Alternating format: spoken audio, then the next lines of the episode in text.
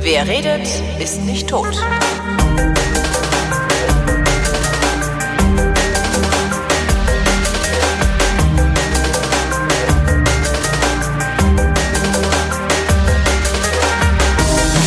Zu einer völlig neuen Ausgabe der völlig neuartigen, retrofuturistischen, ironisch modernen, urbanen Unterhaltungsmatinee mit Tradition, die fast alle Fragen, die an fragen.vrind.de geschickt werden, vrindheitsgemäß, jedoch garantiert nicht zeitnah beantwortet. Hier ist die Vrindheit mit falsche Taste gedrückt. Scheiße! Alexandra Tovo. Und Holger Klein. Fuck. Und es hat so schön angefangen. Naja. So, wie geht's uns denn? Ja, heute geht es uns wieder gut nach zwölf Wochen Pause oder wie lange, Ich wie lange gab nicht. es uns nicht mehr? Ah, äh, Anfang Mai, Mitte Mai, ich glaube so Mitte Mai waren wir das letzte Mal on air. Mein Gott, das ist ja furchtbar. Es Ja, die Gründe sind, weil viele Leute nachgefragt haben, die Gründe sind die, ähm, dass ich einen Virusinfekt hatte und drei bis vier Wochen komplett unfähig war, irgendwas zu tun. Und ähm, dann konntest du nicht, Holger. Das stimmt überhaupt nicht. Das ist eine billige Propagandalüge. Holger.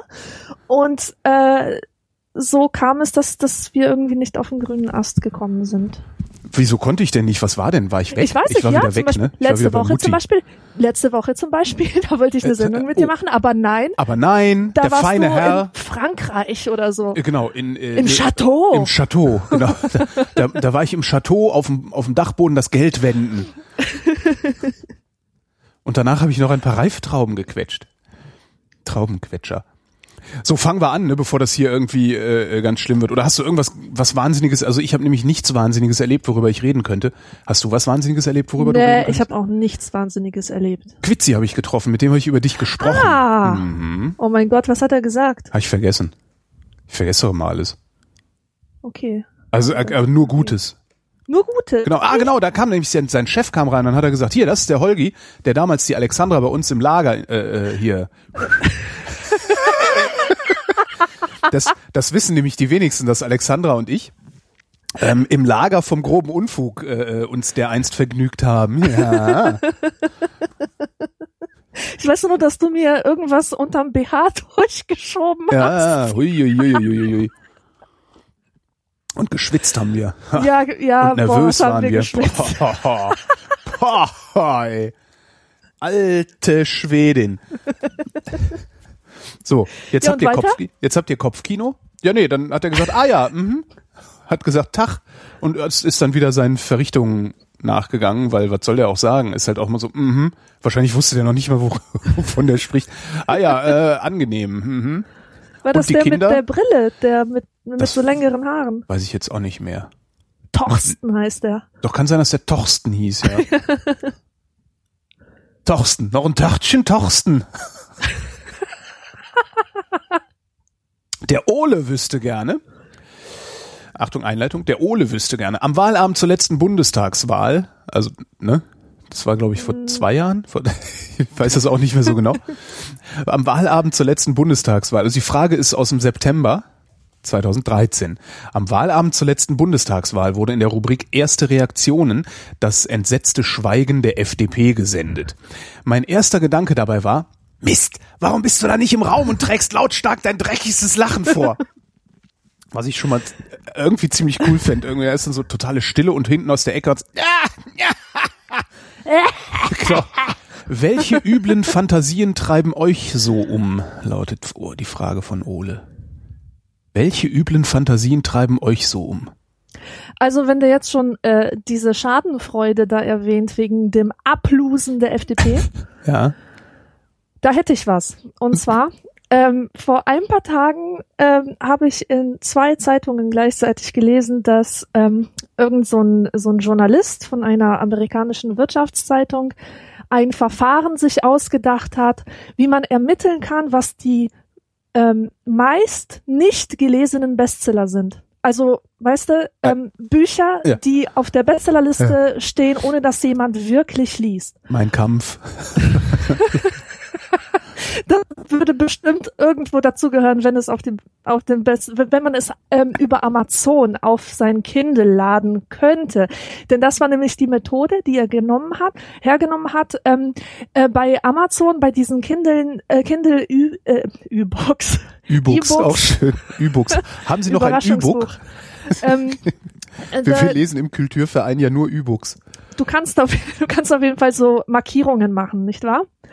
Und ähm, ich nutze das zum Beispiel sehr extensiv. Also du hast ein E-Book, machst deine Markierungen über das ganze Buch verteilt und diese äh, Markierungen werden auf Amazon veröffentlicht. Oder auf jeden Fall gibt es Zugang dazu. Oder das finde ich ja ein bisschen gruselig, ehrlich gesagt. Ja. Also weil das Schöne an Print, und das ist ja auch, ich, ich glaube sogar äh, Frank Schirmacher hat das mal irgendwann gesagt, äh, oder ich rechne es ihm zu, weil ich das einen sehr klugen Gedanken finde. Ähm, irgendwann wird Print die Nische sein, in der keine Überwachung stattfinden kann, weil niemand mhm. weiß, an welchem Satz du lange hängen geblieben bist. Und super gut. Ja. Das ja, das trifft's. Ähm, und ja. dieser Typ hat auf ähm, auf jeden Fall so ein Spaßverfahren entwickelt. Ich muss sagen, es ist absolut wissenschaftlich natürlich, ja. Das, das taugt nur so als Unterhaltungstool. Äh, Der hat ein Verfahren entwickelt, mit dem man anhand dieser Markierungen bestimmen kann, welche Bücher nur am Anfang markiert wurden und dann die Markierungen abbrechen, was irgendwie darauf hinweist, dass die Leute nicht zu Ende lesen. Ja. So, und auf Platz eins ist jetzt gerade das Kapital von Thomas Piketty. Kenn ich du, gar nicht, nee. Falls du davon gehört hast, das nee. ist ein total viel diskutiertes Buch. Ich bin ja ähm, Kulturbanause. Du darfst nie vergessen, ja, ich, bin, also ich kokettiere damit nicht nur. Ich bin wirklich Kulturbanause. Okay. Man muss mich immer mit der Nase draufstoßen auf äh, solche okay. Dinge. Also der absolute... Darum mache ich morgen auch die Büchersendung im Radio übrigens. Ach, schön. Nein, ich lese ja sehr gerne, aber ich habe da nicht irgendwie so die die Diskurse äh, äh gehen immer irgendwie an mir vorbei. Ja. Also ähm, äh, der der äh, das meist ungelesene Bestsellerbuch aller Zeiten ist übrigens von Stephen Hawking eine kurze Geschichte der Zeit. Ja, das ist so der Klassiker, was man verschenkt wahrscheinlich auch. Was ne? man verschenkt, ganz genau. Und wo man und dann mal Stephen Hawking im Fernsehen gesehen hat und sich denkt, oh, von dem musste was im Schrank stehen haben, das macht sich ja auch gut. Ne? Ja, so ein bisschen ja, genau. wie Moon Safari von Air, diese Platte, die steht auch in jedem CD-Regal. Und das ist, ich, ich finde, das ist eines der schlimmsten Alben, das ich je gehört das habe. ja. Ja, Aber Moon Safari haben sie alle. Ich habe sie, ich hab sie irgendwann mal rituell weggeworfen. Das war schön. Ja. Also äh, zu, zurück zu diesem zu diesem Kindle-Markierungsquatsch mhm. da. Äh, also da habe ich mir wirklich schadenfreudig ins Fäustchen gelacht. Wieso? Denn ähm, Behindertenverhöhnung, so bist du drauf? Na, nein, nicht, nein, nein, nein, nein, nein, nicht. Drauf. Komm mal, nicht wegen denen. Ihr seid aber, alle drauf. Nein, nicht wegen Stephen Hawking und Ach auch so. ein bisschen, ein bisschen wegen Stephen King, dessen Buch On Writing auch ganz die oberen Plätze anführt, weil On es Writing, ein also ein, ganz furchtbares, selbstfixiertes, egoistisches Buch ist, das On, nicht an den Leser denkt. Das ist äh, On Writing, äh, das, das heißt, das ist ein Buch übers Schreiben, also ein Sachbuch übers, von ihm. Es gibt vor, übers Schreiben zu sein. Im Grunde labert er nur über sich selbst. Ja. Es sind vielleicht ein paar Tipps drin, die man auf einer Seite hätte zusammenfassen können. Na, das ist ja das ist ja oft so bei, bei also das habe ich oft schon festgestellt, gerade bei ähm, amerikanischen Ratgeberbüchern, also die irgendwie eine, äh, die irgendwelche tollen Erkenntnisse zu vermitteln suchen, ähm, ist die die eigentliche Erkenntnis, äh, die da durchkommt, die kannst du auf ein, zwei, drei Seiten zusammenfassen und auch so, dass man sie versteht. Das heißt, das Buch ist letztendlich auf einen äh, ja, zwei, zweieinhalb, dreieinhalb Minuten Radiobeitrag runterbrechbar. Ja. Ähm, und trotzdem äh, schreiben die 250 Seiten drumrum, wo es dann eben auch, und das ist auch meine Kritik an sehr, sehr vielen dieser weiß ich nicht, alles Mögliche, wie, weiß ich, ne, wie man sich selbst organisiert, wie man irgendwie Aha. dünn wird, dick wird, aufhört zu trinken, anfängt zu trinken, keine Ahnung, was es da alles gibt. Self-Help-Scheiße. Äh, die, die, jedes Mal, wenn ich in so ein Buch reingeguckt habe, habe ich gedacht so, meine Fresse, jetzt hör doch mal mit diesem anekdotischen Gelaber auf. Das ist das Schlimmste. Stell ja. deine These an den Anfang, first things first, und dann erklärst du mir kurz die These und dann bin ich glücklich. Ja, und Ja. dann zahle ich dir auch gerne 20 Euro dafür, vielleicht sogar 50 Euro, weil du mich nicht gelangweilt und trotzdem weitergebracht hast. Das Genau. scheint aber, das scheint aber in der, in der, äh, behaupte ich jetzt einfach mal, in der US-Ratgeber- und Populärwissenschafts, nee, Populärwissenschaftsliteratur eher nicht, aber so in der Ratgeberliteratur scheint das irgendwie gang und gäbe zu sein. Ich habe es noch nie Absolut. anders erlebt. Ja, und das kommt daher, dass die Ratgeberliteratur ihre Ursprünge ja in Amerika hat. Ne, ich meine auch die amerikanische, die Deut das letzte deutsche Ratgeberbuch, was ich gelesen habe, beziehungsweise deutschsprachige war von einem Österreicher. Das hieß Mach das, Ausrufungszeichen. Ja. Und da geht es um äh, die Energiebilanz im menschlichen Körper. Ein Physiker, der über Zunehmen und Abspecken ähm, geschrieben hat, was total spannend ist, weil er mit, mit schönen, gr gr griffigen Beispielen arbeitet, hat tolle Bilder, tolle Metaphern und sehr amüsant geschrieben. Ja. Und es ist keine Sekunde langweilig. Amerikanische Bücher immer langweilig. Immer. Also ich habe noch keins gelesen, was mich nicht gelangweilt hätte, wo ich nicht gedacht hätte, so, ach Gott, ey, jetzt habe ich mich durch 100 Seiten gequält für eine Erkenntnis, die man, die ich selbst in zwei Sätzen hätte formulieren Ja, können. vor allem hast du wieder 30 Seiten gelesen über irgendeinen äh, Hank, ja,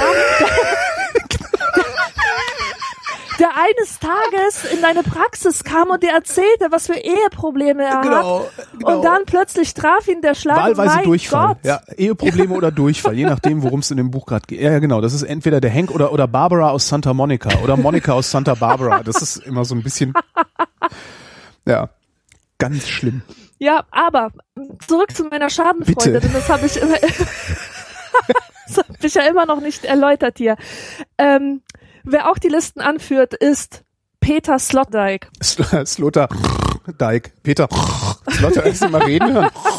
Ich bin der, also ich bin der Peter Sloterdijk und ich denke total tief nach und mache darum beim Einatmen immer so Geräusche. Das, Entschuldigung, ich wollte es nicht übertreiben, aber ich hasse Also- Peter Sloterdijk. Ja, ich glaube dir. Ich habe mir einfach Mann, nur eine Leseprobe von seinem neuesten Werk Schwätzer. Runtergeladen, genau. Gott, ey. Die schrecklichen Kinder der Neuzeit heißt ey dieses Buch. Geh fort, Sloterdijk. Und aber ich halte es keine paar Seiten mit diesem Typen aus. Ich glaube, dass der, Und- der hat, ich glaube ja, dass der in früher Kindheit schon den Überblick verloren hat und irgendwie da beim ZDF die Redakteure, die haben halt auch nicht so viel Überblick, haben wir jetzt gerade auch wieder gelernt.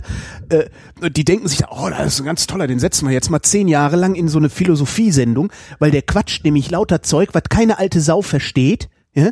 Vor allen Dingen nicht, wenn man nicht liest und selber seine Anmerkungen in Text macht. Aber das klingt total hochtrabend und das machen wir jetzt mal und sagen, das wäre Philosoph, das ist unerträglich. Ähm, Weißt du, ich, ich finde das ja erstaunlich. Also ich, ich schaue ja selber kein Fernsehen, deswegen weiß ich gar nicht, wie der Typ wirkt. Und ich finde es erstaunlich, dass du mir berichtest, dass der im Fernsehen genauso eine Schnarchnase Der sitzt immer, der sitzt immer so ein wie in bisschen wie, seinem Geschriebenen. erinnerst du dich, wie hieß denn dieser grünen Politiker, äh, der immer so komisch applaudiert hat? Ach Mann, wie hieß der denn? Wie hieß dieser grünen Politiker? Äh, nee, ich hab's vergessen, gab einen grünen Politiker, der saß auch mal so schräg im Sitz und Sloterdijk sitzt auch mal, der sitzt nicht, der sitzt nicht aufrecht und gerade und sonst Ja. wie und würdevoll, sondern der hängt immer so irgendwie so Ja, schief, der hängt im Stuhl. sch- Mhm. schief im Stuhl und äh, braucht ewig, um irgendeinen Gedanken zu finden. Ist zu dumm. Also wirklich, ich glaube wirklich, dass Peter Sloterdijk zu dumm ist, in einfachen Worten zu sagen, was er meint. Man muss ja nicht so fa- faseln und fabulieren, wie der Mann das macht. Das ist ja überhaupt nicht nötig. Man kann ja sagen, was man meint. Ja. So. Ja. Ich will, dass die Tür geöffnet wird. Kann man sagen. Sloterdijk schreibt darüber Bücher. Und die sind, äh, zumindest für mich, komplett erkenntnisfrei. Das ist totale Katastrophe. Und letztens fahre ich irgendwie auch abends von der Sendung nach Hause. Da war dann die lange Nacht im Deutschlandfunk oder Deutschlandradio Kultur. Die wechseln sich da ja, also die machen das ja beide, einer freitags, einer samstags. Äh, und da war auch eine Sendung total interessant. Also irgendwie auch ging auch irgendwas Philosophisches und bla bla, haben sich geredet, geredet und ich dachte so, ah, interessant, mach lauter und dann kommt auf einmal, ja, äh, kommt der Sloterdijk da rein. Und das war auch, ich wäre fast während der Fahrt aus dem Auto gesprungen, so schlimm war das. Der, ich, ich verträge ich mich überhaupt auf. Äh, Ich reg mich ja eigentlich gar nicht auf. Ich sehe mich ja drüber.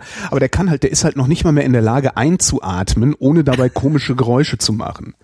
Weißt du, also, Darth Sloterdijk um wieder zum Thema mit seinen schwarzen. Werbeanzügen. Ich finde, Lesbarkeit ist eine Qualität, die man hochhalten sollte, die man Bitte, ohne ja. Ende promoten sollte. Und zwar völlig egal, ob man darüber schreibt, wie eine Tür geöffnet wird oder ob man über hochphilosophische, hochkomplexe oder wissenschaftliche Fragen schreibt. Verständlichkeit ist wichtig Absolut. und möglich und ein Zeichen von Respekt dem Leser gegenüber. Ja, und ich wenn sich jemand extra kompliziert ausdrückt und in Ja. seinem Satz rumgeschwurbelt treibt und da rumhäkelt in, in seinen Sätzen, ja, äh, einfach nur um anderen zu beweisen, wie überlegen er ist, Dann ist das Ähm, das Gegenteil von Bildung. Ganz genau. Und Ja. ich möchte solche Werke untergehen sehen. Ja. Und ich habe wirklich die Hoffnung, dass durch solche Verfahren wie Markierungen in Büchern und so weiter solchen Leuten die Grundlage entzogen wird. Zumindest ein bisschen. Dass sich die Bücher eben nicht einfach nur über Marketing verkaufen, sondern tatsächlich darüber, was die Ja. Leser für eine Experience damit haben. Ja, und das gilt, das ist ja nicht nur bei Büchern, dass dieses Geschwurbel äh, zum Ausdruck der über das ist ja das ist ja eigentlich so Bildungsbürgertumsgehabe, ne? Bildungsbürgertum kann gar nichts außer Disziplin. Und diese Disziplin benutzen sie, um sich möglichst viele äh, äh, seltsame Worte und, und Satzkonstrukte anzueignen und die dann irgendwie auf Verlangen und äh, wieder auszuspucken, damit's halt der einfache Mensch möglichst nicht versteht und man sich von dem dann abgrenzen kann, obwohl der einfache Mensch vielleicht der Ingenieur ist, der das Auto gebaut hat, in dem der Bildungsbürger äh, äh, durch die Gegend fährt, was äh, eigentlich ja irgendwie ein bisschen sinnvoller ist. Ähm, ich finde auch, dass das, äh, und das tut's ja auch glücklicherweise, dass äh, auch diese, dieser ganze Habitus aussterben sollte. Weil das, ich finde das so, ja, das, ich will Es jetzt nicht so das, nein, ich, ich möchte jetzt nicht das Wort Inklusion benutzen, weil das, das äh, finde ich an der Stelle ein bisschen unangebracht, aber das ist halt so, ja, ich grenze mich jetzt dadurch ab, dass ich geschwollen rede. Ja. Ne? Und mache dadurch dann auch noch die, die, äh, diejenigen, die das nicht können, lächerlich, weil die versuchen natürlich mich nachzuahmen Mhm. und klingen darum halt nur noch lächerlicher. Ja. Und das ist alles, nee, ich mag das alles nicht. Ich, ja. Ah, das ist sch- schön, da, da Schadenfreude zu empfinden, wenn so, wenn, wenn, wenn der bildungsbürgerliche Anspruch schief geht, das ist eigentlich eine sehr schöne Schadenfreude. Stimmt. Ja. Weil die tun halt auch nichts, also die nutzen halt auch nichts. Das Bildungsbürgertum ist halt, die hat, denen gehören halt die Häuser, wo wir Miete zahlen, aber sonst tun die ja nichts. Ja. Das ist sehr schön, ja. Äh, ich habe das gar nicht. Ich habe die ganze Zeit jetzt auch mit, mit einem anderen, mit der anderen Hirnhälfte überlegt, was, wo bei mir denn so eine Schadenfreude. Bei mir ist das echt viel komplexer, glaube ich. Also ich empfinde Schadenfreude, wenn irgendjemand, also, also es gibt halt wenig, was mich wirklich auf die Palme bringt. Äh, eine Sache, die mich auf die Palme bringt, ist Machtmissbrauch. Mhm. Ähm, und das nicht nur jetzt im politischen Sinne, sondern auch im persönlichen Sinne. Sprich, wenn irgendjemand stärker ist und jemand Schwächerem auf die Fresse haut oder wenn eine Gruppe von dreien einen verdrischt, äh, sowas. Also im- immer Machtmissbrauch. Also wo Gewalt angewendet wird, die äh, nicht zum Wohle möglichst aller angewandt wird, sondern immer nur zum Wohle einiger weniger. Das ist was, was mich wirklich sehr, sehr aufbringt und auch sehr, sehr empört. Wahrscheinlich so das Einzige, wo ich mich richtig empören kann. Ähm, und Ungerechtigkeit, was ja letztlich auch Machtmissbrauch ist. Also, Da empfinde ich Schadenfreude, also weiß ich nicht, wenn irgendwie, wenn ich sehe, wie auf der Straße irgendein Autofahrer, ein Mo- Mopedfahrer abdrängelt äh, und hinterher dann äh, irgendwo gegenfährt.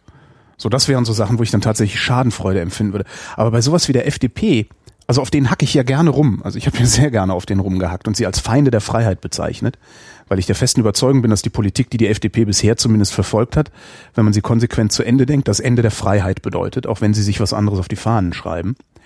Ähm, weil dann nämlich nur noch diejenigen, die über hinreichend finanzielle Mittel verfügen, Freiheiten genießen und die anderen nicht. Und entweder haben alle Freiheit oder keiner.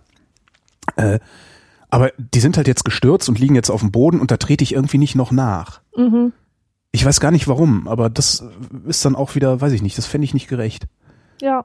Wenn jetzt natürlich der Lindner von der FDP wieder anfängt, dummes Zeug zu reden, dann kriegt dann, dann klar, dann lache ich ihn auch wieder aus. Aber so?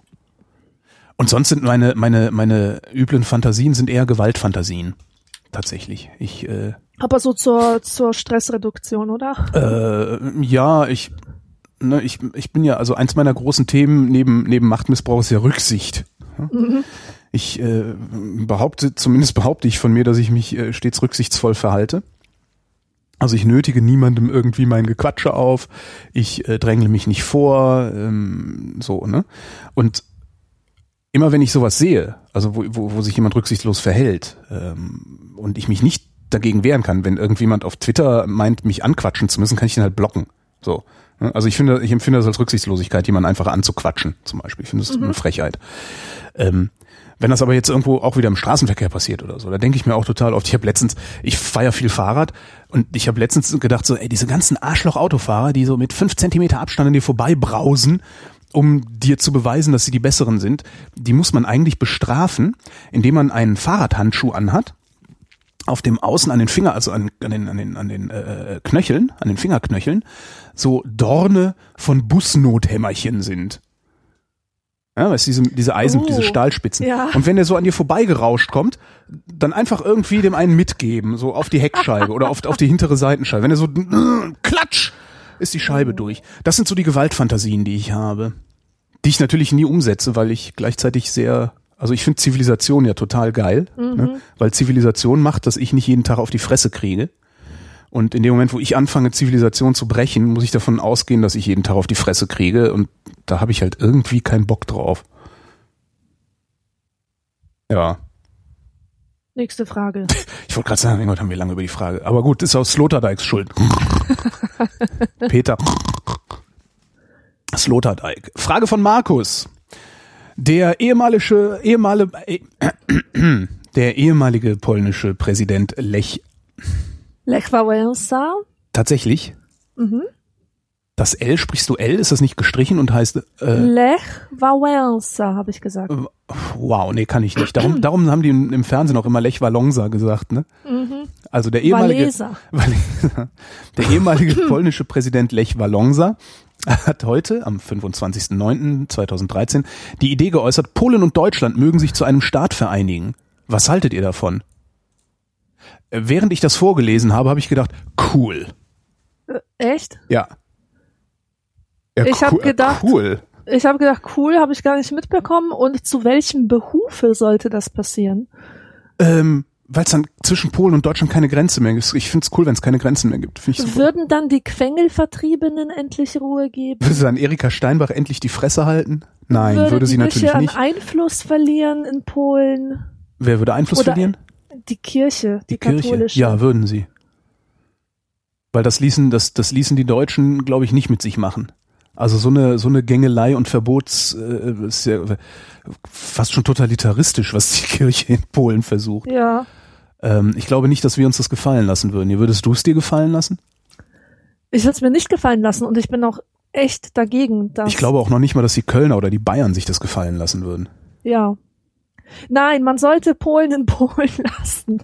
Man sollte die Vereinigten Staaten von Europa machen. Das fände ich halt geil. Ich möchte halt gerne, dass sowas wie die Bundesrepublik auf europäischer Ebene realisiert wird. Dann, dann müssen sich die Griechen auch nicht mehr irgendwie das asoziale Gedisse anhören von, von, von den Bayern, sondern dann machen sich halt die, weiß ich nicht, die Polen über die Griechen lustig, so wie wir uns über die Bayern lustig machen oder so. Das Ja. fände ich irgendwie ein schönes Europa. Nicht mehr so, ja, die Ausländer da, die müssen jetzt hier bezahlen, wenn sie hier durchfahren wollen. Wäre eigentlich mal geil, die Bayern bezahlen zu lassen, wenn sie in anderen Bundesländern Auto fahren wollen. Damit sie mal verstehen, was ihr Ministerpräsident da für eine Scheiße Nicht- verzapft hat. Nicht alle Bayern sind böse. Doch, doch, doch, doch, doch. Ich bin auch aus Bayern. Nee, du bist nicht aus Bayern, du bist aus Polen. ja, ich wohne in Bayern. Genau. Stimmt, das ist ja Bayern, wo du wohnst. Mhm. Warum? Warum, Alexandra? Warum? Ja, wegen den Zwiebeltürmchen. Ach so, ja gut, das ist okay. Andreas, war das nicht gerade schon mal Andreas? Egal. Andreas hat eine Frage und die lautet: Habt ihr schon mal so eine Schwitzwurst aus der Wurstsauna, wie sie bei manchen Bütchen zu finden sind, gegessen? Wenn ja, wie war das? Der Andreas, der kommt aus dem Rheinland, ne? Sonst würde er nicht Bütchen sagen. Ja, wahrscheinlich, genau, Bütchen. Wasserhäuschen heißt es in Frankfurt. Ah ja, was es denn? Hier bei uns gibt's das nicht, in Berlin Ja, gibt's das nicht, da heißt, äh, heißt es ne? Späti und ist halt einfach ein, ein Aldi-Sortiment mit Edeka-Preisen, das nachts noch auf hat. Ja. Nee, Ja, Bütchen. Bütchen, Bütchen ist Rheinland. Ja. Schwitzwurst aus der Wurstsauna habe ich tatsächlich noch nie. Ge weißt du, weißt du, was er meint? Es Ich gibt gelegentlich, vorstellen, gelegentlich gibt's in Bütchen und und auch Tanken haben das auch manchmal noch. Ähm, da stehen so dann in der in der heiße Hexe-Ecke, ne, stehen so Mhm. so ähm, Glaszylinder, in denen irgendwie noch so Metalleinsätze drin sind oder sowas, damit du irgendwas rausheben kannst. Und in diesen Glaszylindern stehen halt so Bockwürste drin und werden unter, ich weiß es nicht, Dampf gehalten, damit sie nicht austrocknen, auskühlen und so. Und die kannst du dir dann kaufen und essen. Okay. Stille. Ja, nee, ich, ich hab's nicht, ich hab's nicht Nee, so mit ja, Wurst ich- äh, und ich, wie gesagt, ich kann mir vorstellen, wie das aussieht, aber ich hab's selber auch noch nie gegessen Mhm. und würd's auch nicht tun. Ja, ich habe das auch noch nicht gegessen. Ich, nee, ich würde das, glaube ich, auch nicht tun, weil im Zweifelsfall kaufe ich mir lieber ein Glas Wurst, weil die stehen da ja auch rum im Bütchen und mach das auf, weil da weiß ich, es ist wenigstens steril. Mhm. Steril. Also Würste. Schwitzwurst ist ein schönes Wort. Bei Würstchen, da denke ich ja an Pimmel, ne? Und bei Pimmel denke ich an Michael Jackson. Und zwar nicht aus dem Grund, wie du denkst wahrscheinlich, sondern Nee, ich habe das, ich habe, ich, ich habe noch gar nicht gedacht. Ich habe erst noch mal versucht, das irgendwie. Ich musste, ich habe mein gesamtes Gehirn jetzt gebraucht, um einfach dieser Assoziationskette zu folgen. Das heißt, Okay. du kannst mir jetzt alles erzählen. Also, mit zwölf Jahren, vielleicht mit elf Jahren, kaufte ich mir die Zeitschrift Popcorn. Und da war ein Tourbericht von Michael Jackson von seiner Dangerous World Tour. Und anbei war ein Foto, da lagen fünf kleine Pimmel auf einem Teller. Und Du es meinst Würstchen. Nein, Pimmel. Also kleine Pimmelchen. Ich, ich weiß auch nicht. Für mich waren das so, sah aus wie kleine Pimmel. Oh, da drunter stand ähm, Michaels Leibspeise zubereitet.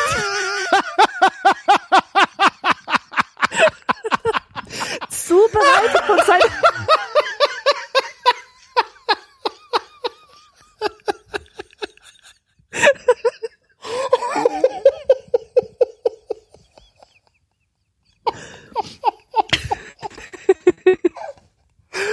Oh Gott.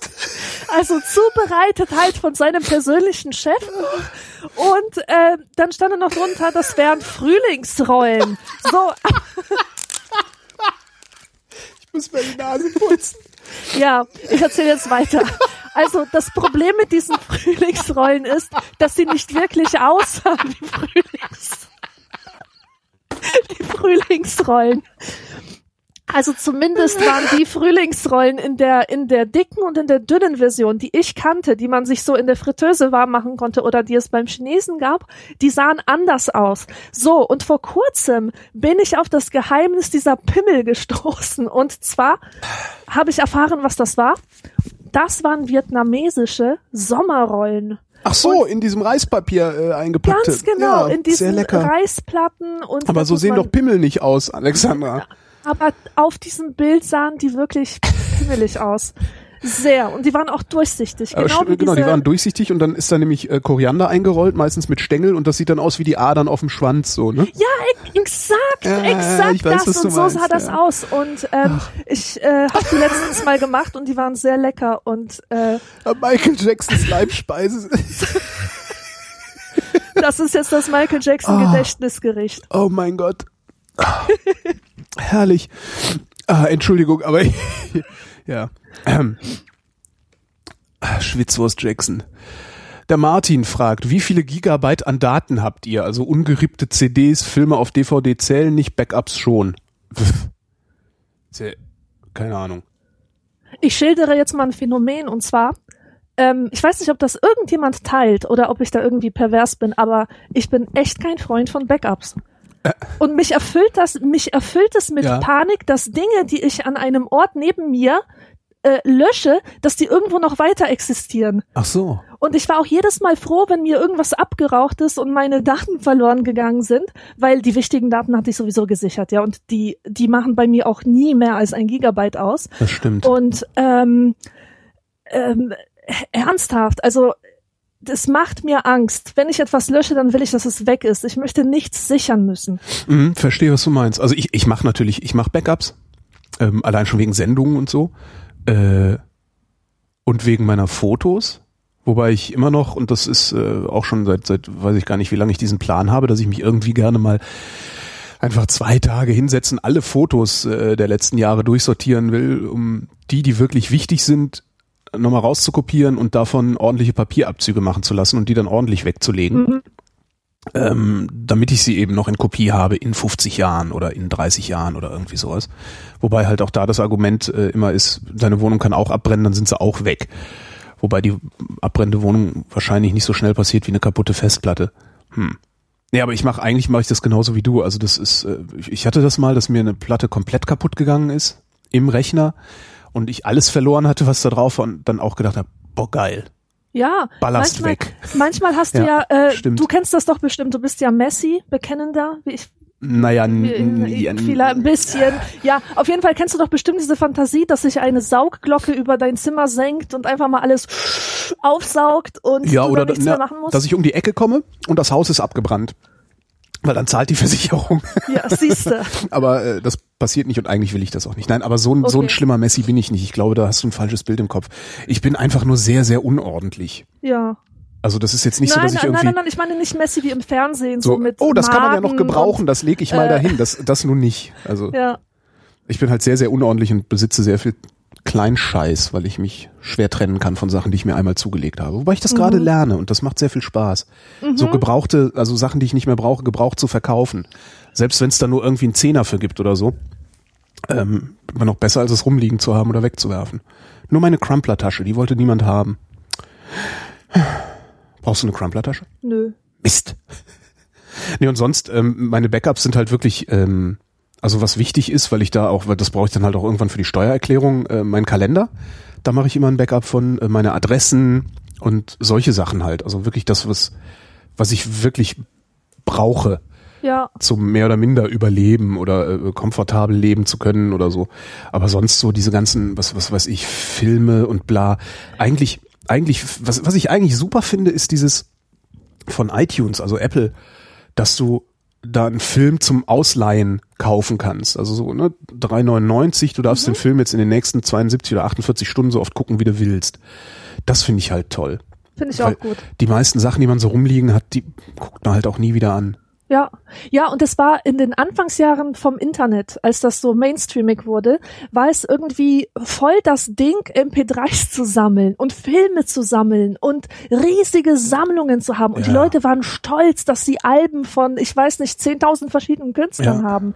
Ähm, ja, und zehn Jahre später Das hört halt haben sie das Zeug immer noch, aber gebraucht haben sie es nicht. und hören es halt nicht. Das merke ich ja auch. Ja. Ich habe ja, ähm, ich arbeite jetzt seit, weiß ich, äh, 17, 16 Jahren beim Radio und äh, hab in der Zeit, du kaufst Musik, du kriegst Musik geschenkt, weißt du, also ich habe, ich weiß nicht wie viel, also äh, über 1000 CDs besitze ich.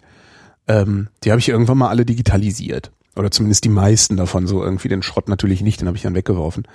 Äh, das heißt, ich habe jetzt, ich weiß es gar nicht, ähm, wie viel ich in iTunes an, an einzelnen Musikstücken liegen habe. Es sind über 20.000 einzelne Lieder, die ich da habe. Also über 20.000 einzelne Dat Dateien. Ähm, und neuerdings gibt's dieses iTunes Match, wo du, ne, kennst du das? Wo du irgendwie den Inhalt deiner Festplatte äh, einmal indizieren lässt von, Ja, von ja, ja, iTunes kenn und dann auf allen äh, iOS-Geräten, also auf allem, was du so an Apple-Geräten hast, kannst du dann so die Sachen auch benutzen und einzeln Ja. runterladen. Und ich habe dann halt mal diese, diese riesige Musikdatenbank äh, einmal gematcht und lad mir jetzt dann immer die Sachen aufs iPhone runter, die ich gerade so hören will und stelle fest, dass das irgendwie, das sind wahrscheinlich, lass es mal, also ich glaube nicht, dass das mehr als tausend einzelne Songs sind, die ich jemals höre oder re jemals regelmäßig höre Mhm. oder hören will. Das ist halt auch so bekloppt an dieser Sammelei. Stellt Ja. sich halt raus, dass es hinterher nichts ist und wie viele Alben man sich früher gekauft hat für zwei, drei Lieder. Das Ja. machst du halt heute nicht mehr. Heute kaufst du dir die Songs und nicht diesen ganzen Ausschuss, der da drumherum produziert Mhm. wird, um die 70 Minuten voll zu kriegen. Ja. Aber nee. Und sonst Arbeitsdaten habe ich ziemlich viel. Ich glaube, auf meinem, auf meinem Arbeitsrechner äh, habe ich bestimmt irgendwie so 300 Gigabyte liegen oder sowas. Aber da sind halt auch ne, Sendemitschnitte und bla. Naja. Der Pete wüsste gerne. Ist es möglich, die Welt zu verändern? Ja, sich- ist es. Sicher ist es Ja, möglich. natürlich ist es das. Sonst würde sie sich ja nicht verändern. Ja, Von irgendwoher muss, von irgendwo muss die Veränderung ja ausgehen. Zumindest wenn sie kulturell ist. ja. Und äh, also Vielleicht meinte er, ist es möglich, die Welt zu verbessern. Nee, das ist nicht das, möglich. äh, Eben, das wäre nämlich etwas anderes. Das meinen viele Leute, wenn sie sagen, die Welt verändern. Ja, nee, die Welt verbessern geht nicht. Das glauben nur äh, Pubertierende und Spätpubertierende. Und irgendwann, äh, wenn man dann mal so 30 oder ein bisschen älter geworden ist, stellt man fest, dass man die Welt nicht verbessern kann. Ja.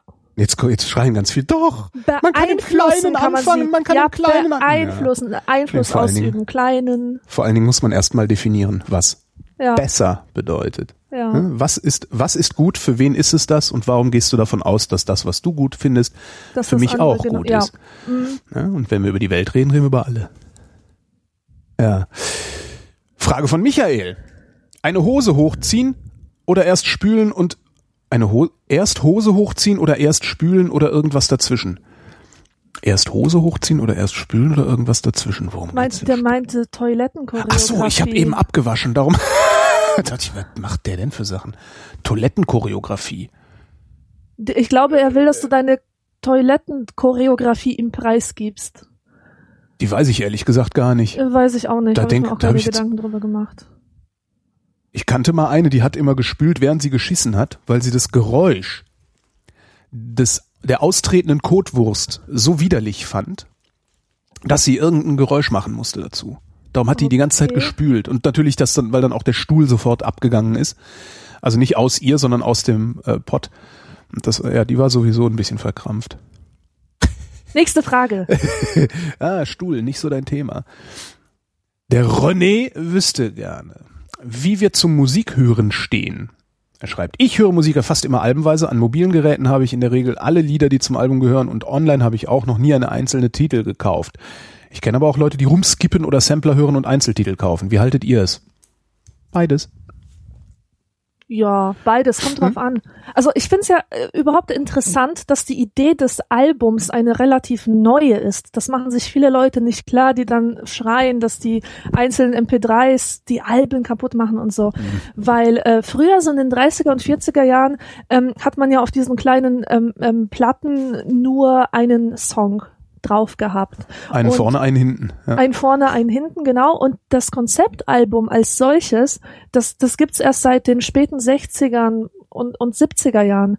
Ähm, da hatte das seine Hochphase und das ging, hing sehr stark zusammen mit der Hippie-Ästhetik und diesem Anspruch, Musik müsse ein Kunstwerk sein, ja, nicht nur etwas, Ja, wozu man tanzt, nicht etwas zur Unterhaltung.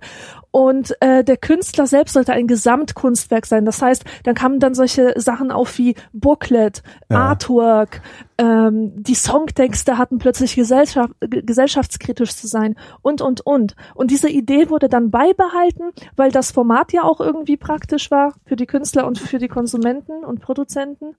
Und Es ja, vermarktet sich ja auch besser, also Ja, weil, genau. weil die Leute, denen Lady Gagas Musik nicht gefällt, die finden vielleicht das Gesamtkunstwerk Lady Gaga gut und geben trotzdem Geld für Lady Gaga aus. Genau, für das Konzept, für das Genau. Gesamtkonzept, ja. Und äh, ich bin jetzt auch mit dem Albumkonzept aufgewachsen, von Kindheit an, vor allem auch mit Kassetten. Und bei Kassetten hast du jetzt nicht so die Möglichkeit, ähm, Stimmt. immer wieder zu deinem Lieblingslied zu skippen, ohne dass es anstrengend wird. Mit dem Spulen. Ja. Und ähm, später, so als Jugendliche, fand ich es auch total befriedigend, mir ein Album von A bis Z reinzuziehen. Da habe ich mich mal hingesetzt aufs Sofa, habe mein Ohr an die Boxen gepresst, saß da mit dem Booklet und habe die, die Songtexte mitgelesen und miterlebt. Und das war episch im wahrsten Sinne des Wortes. Also man hat dann wirklich so ein Abenteuer erlebt. Na, Ähm, man hatte ja auch nichts, ne? man hatte sonst nichts, ja. Das, so, so albern das jetzt klingt, aber das, das ist halt, ich weiß auch noch in meiner Pubertät, da gab's kein, da gab's kein MP3, da gab's keine tragbaren Abspielgeräte, doch es gab äh, äh, Walkman, also Kassettenabspielgeräte und es gab dann irgendwann kam die Discman auf. Ich glaube Mhm. dann, das waren aber schon die 90er. Anti-Schock-System. Anti-Schock-System, genau. ähm, also du hattest nichts, äh, du, du hattest nicht die Ressourcen, die, die heute da sind, mal eben Spotify klicken, äh, sondern du hattest den Plattenladen, äh, wenn du Glück hattest, in dem Ort, in dem du gewohnt hast, sonst im nächstgrößeren Nachbarort. Da, du hat eine, eine LP hat damals, ich glaube, 21 Mark 90 gekostet. Das war so, so ein Standardpreis. Jedenfalls äh, klebt der noch auf einigen LPs drauf, die ich so hab. Später 17,90. Ähm, und das, das heißt, du hast äh, im Grunde hast du vielleicht Taschengeld genug oder irgendwie finanzielle Ressourcen genug gehabt, je nachdem, ob du gearbeitet hast, nebenbei oder nicht, die, die eine bis fünf Alben zu kaufen im Monat. Und die waren 40 Minuten lang, weil eine Langspielplatte nur 40 Minuten kann. 20 und 20. Ja. Das heißt, alle Musik, also selbst wenn du dir fünf Alben gekauft hast, hast du immer noch nur 200 Minuten Musik gehabt, das heißt knapp über drei Stunden. Das heißt, alle Musik, die du hattest, die neu war, die, die, die irgendeine Wirkung, eine stärkere auf dich hatte, war drei Stunden lang. Darum hast du dann auch diesen Monat lang nur diese drei Stunden Musik gehört, weil du hattest ja nichts. Ja, das stimmt. Das, das aber, ist, aber das ist, wie also ich viel finde das ein mehr rein, rein logistisches, äh, wie viel Problem mehr gewesen. man da rausgehört hat. Und ich meine, diese, diese Alben, die hatten für mich eine weltbildbildende Funktion, ja, kann man sagen. Ich konnte mich in so eine Welt eines Albums komplett hineinversenken und meine ganze Lebensästhetik war davon geprägt. Ähm, ich nenne nur zwei Alben, Simon's Dream und ähm, Melancholy and Infinite Sadness von den Smashing Pumpkins. Mhm. Das waren solche zwei Alben, die habe ich gelebt. Ja. Meine ganzen Gedanken, alles, was ich schön fand, meine Zimmereinrichtung, meine Träume, meine Fantasien, das kreiste alles um dieses verdammte Album-Artwork und und ähm, die Geschichten, die die darin erzählt wurden. Also das war krass, das habe ich heute nicht mehr. Ist die Frage, liegt das am Produkt oder liegt das am Konsumenten? Also ist, liegt es einfach daran, ich habe das ja auch nicht mehr. Es gibt nur noch sehr, sehr, sehr, sehr selten. Und also wirklich sehr, sehr selten. Das ist vielleicht irgendwie, wenn, wenn ich Glück habe, zwei im Jahr. Ja, eher alle zwei Jahre eins. Lieder, die mich ernsthaft berühren. Und wenn sie das tun, dann finde ich irgendwann, nachdem ich, äh, nachdem ich die Überwältigung abgestreift habe und einfach nur denke, wow, schönes Lied, was warst du überwältigt vor ein paar Tagen noch? Irgendwann, wenn ich die Überwältigung abgestreift habe, finde ich in diesen Songs ähm, äh, Motive, sei es inhaltlich oder also sei es, sei es textinhaltlich oder oder musikalisch, finde ich Motive in diesen Songs, die ich auf meine Jugend und und meine Adoleszenz übertragen kann. Sagen kann, diesen Ja, Song voll. finde, dieser Song berührt mich so sehr, weil er mich erinnert. Erinnert an, ja. an. Mhm.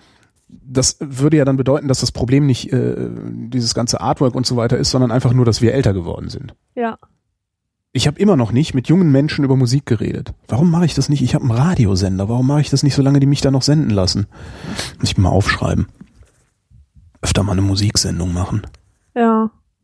Ja, das ist ganz seltsam, was da passiert. Ich meine, ist dir schon mal aufgefallen, ähm, also wa was mir letztens aufgefallen ist, ich höre ja eigentlich viel elektronische Musik. Ja.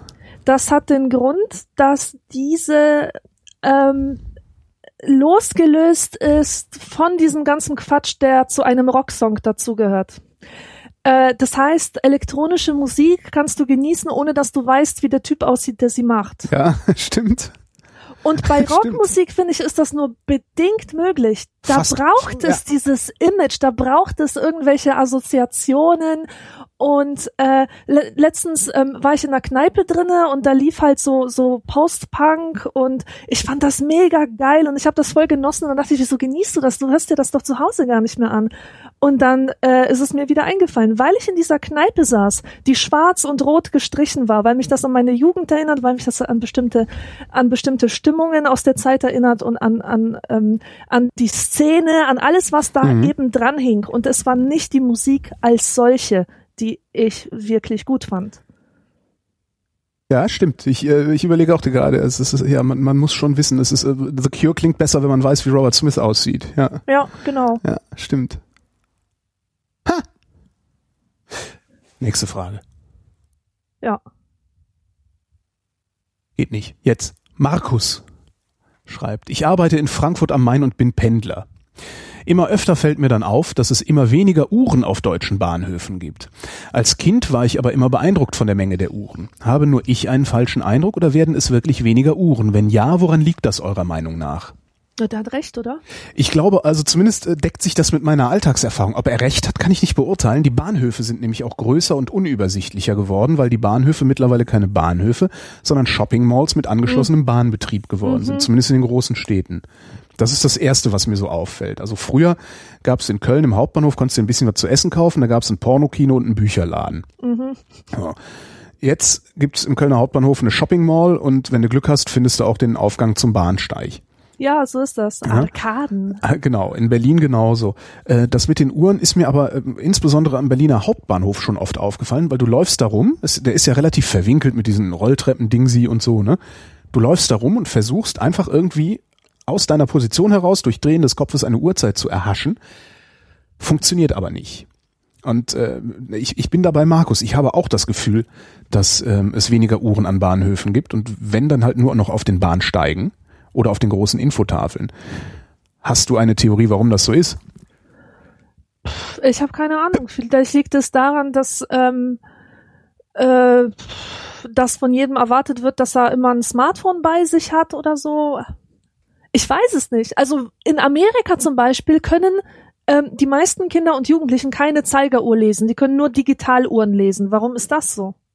Keine Ahnung, falls du das Gefühl hattest, dass ich gerade ein komisches Geräusch gemacht habe, das stimmt, ich musste niesen und habe im letzten Moment den Mute-Button gedrückt. Ach so. Ähm, äh, meine kann Theorie ist, meine Theorie ist, äh, dass an Bahnhöfen deshalb so wenig Uhren sind, also aus denselben Gründen so wenig Uhren sind, wie in Shopping Malls wenig Uhren sind. Damit du das Zeitgefühl verlierst beim Einkaufen. Das ist eine verdammt gute und gruselige Erklärung. Ich glaube wirklich, dass das, also es kann sein, dass ich total, dass das irgendwie so, so meine persönliche Verschwörungstheorie ist oder sowas, aber äh, was, was ich eben auch immer wieder bemerkenswert finde, ist, du gehst in so eine Shopping Mall und verlierst jegliche Zeit. Du verlierst jeglichen Raum, weil die alle gleich aussehen. Und du verlierst jegliche Zeit. Und du wirst in jeder Shopping Mall zwangsweise auf bestimmte Wege geführt. Und es ist Ja. sehr, sehr schwer. Also es ist äh, äh, nicht nur eine, eine kognitive Höchstleistung, diese Wege zu verlassen, sondern es ist streckenweise auch eine logistische Unmöglichkeit, diese Wege zu verlassen. Die einzigen Uhren, die ich in Shopping Malls kenne, sind in Uhrengeschäften und am Infostand. Also, In ne, du- Uhrengeschäften stehen die dann nicht auf 10 nach 10 oder was ist da die Nee, äh, das, das weiß ich gar nicht. Ich habe noch nie geguckt, ob die, ob die richtig gehen oder nicht. Ähm, ich habe wirklich den Verdacht, dass überall da, wo solche Einkaufssituationen sind, du möglichst lange vereinnahmt werden sollst von eben der Einkaufssituation. Weil die verdienen halt richtig viel Geld mit dem Zeug, das da umgesetzt wird. Mir hat mal jemand gesagt, dass deutsche Flughäfen zum Beispiel die Hälfte des Umsatzes über die Shopping Malls machen, die, die diesen deutschen Flughäfen, diesen Flughäfen vorgelagert sind. Also du kannst ja außer in Berlin-Tegel praktisch nicht mehr fliegen, ohne durch, äh, durch, durch Shopping geleitet zu werden. Das geht ja gar nicht mehr. Ja, darum, darum ist ja BER auch so äh, baden gegangen, weil Klaus Wowereit äh, die Shopping Mall immer größer haben wollte. Du lachst.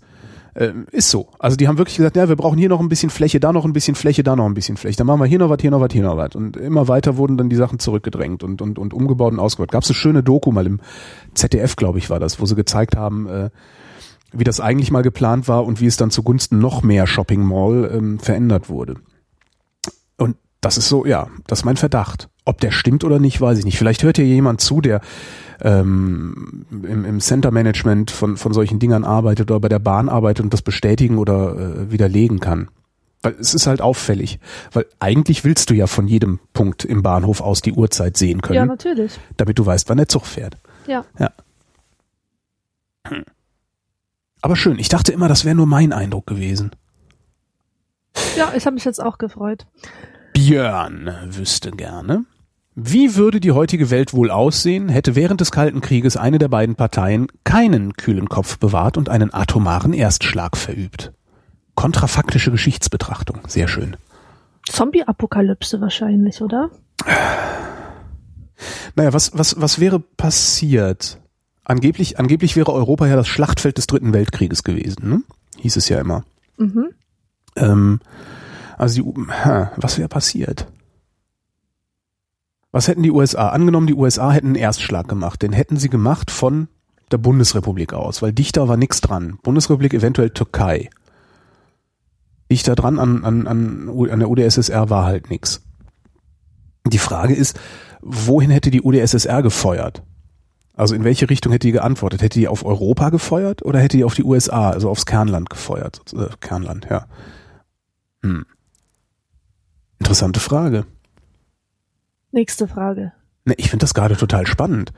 Man, man müsste dann halt gucken, wie, wie, wie, wie groß wäre das Arsenal gewesen? Was hätten sie wirklich abgefeuert? Also die USA, die USA hätten ähm, auf die UdSSR gefeuert von Europa aus höchstwahrscheinlich, damit die Vorwarnzeit maximal kurz ist. Weil du willst beim Erstschlag, willst, du willst ja, dass er trifft und nicht abgefangen wird.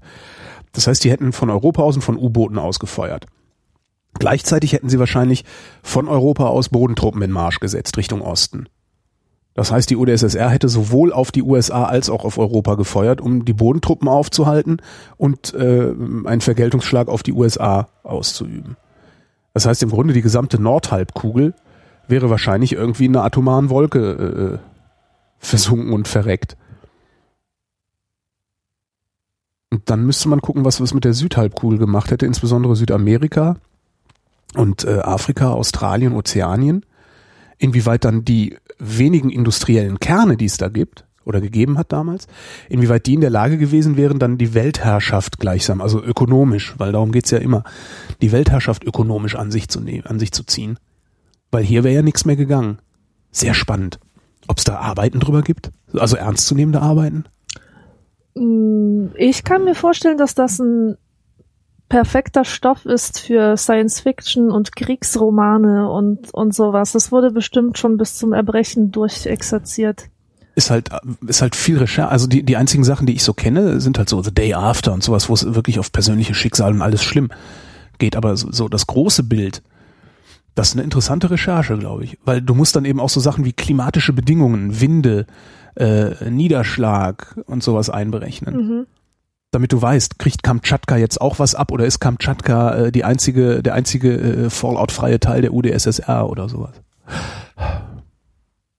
Hm, falls es das gibt, werden wir es hoffentlich irgendwann mal erfahren. Paul wüsste gerne, im Taxi vorne oder hinten einsteigen? Ich bin noch nie hinten eingestiegen. Also es sei denn mit einer größeren Gruppe, aber wenn ich alleine bin, immer vorne. Ich steige immer hinten ein und Echt? ja. Ich steige immer hinten ein und wenn ich kann, nehme ich immer einen Mercedes. also hinten einsteigen finde ich mittlerweile normal. Das ist so ein Berlin-Ding. Mhm.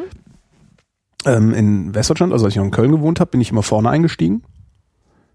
Dann sind wir nach Berlin gegangen, äh, also gefahren, geflogen, äh, 1996 zur Love Parade. Und steigen ins Taxi ein, einer steigt sofort vorne ein, einer hinten, Taxifahrer sagt, ihr seid aus dem Westen, wa? Und wir so, äh, ja. Ja, merkt man, die Westler steigen immer vorne ein. Das Ähm, ist ja ein Ding. hm? Und dann waren wir so unterwegs und irgendwie sind wir nochmal mit dem Taxi gefahren und der Freund, mit dem ich damals unterwegs war, der äh, hat auch einen etwas bizarren Humor gehabt. Also den hat er wahrscheinlich immer noch. Ähm, sagt zu mir im Befehlston, du, du sitzt vorne. Und ich so, okay, sitze ich halt vorne. Fand ich jetzt irgendwie, ne, weil wir waren ja Kölner, da sitzt man ja vorne. Ja. Ähm, du sitzt vorne. Äh, wir steigen ein, Türen zu, sagt er von hinten, scheiß Wessis, immer vorne sitzen, wa? Super, ne? naja, und das ist äh, irgendwie, weiß ich nicht, habe ich mir das jetzt, habe ich mir das dann in meiner Zeit in Berlin angewöhnt, immer hinten einzusteigen. Ich finde das auch sehr angenehm, hinten rechts zu sitzen. Das gibt einem gleich so was Präsidiales. Ja, also der Gedanke ist ähm, cool. Ich mag es auch so ungestört wie möglich zu sein. Ähm, aber kommt es, mir, mir käme das irgendwie unhöflich vor. Echt? Selbst wenn ich, selbst wenn ich neben, neben dem Fahrer sitze und ihm zu verstehen gebe durch Smartphone starren, dass ich nicht mit ihm reden möchte, ähm, fände ich es, glaube ich, unangenehmer, ähm, hinten zu sitzen. Weißt du, ich habe so eine Sache, die Leute aus äh, aus äh, den unteren Schichten eher haben, dass sie äh, nicht wissen, wie sich bedienen lassen geht, dass sie mit den Dienenden immer eine solidarische Beziehung aufbauen wollen. Ähm, das heißt, so ein Plaudern mit dem Kellner oder so. Ja. Weißt du? Ähm, dieses äh, unfähig sein zu akzeptieren, dass da einer jetzt in einer unterlegenen Rolle ist. Aber ist er das?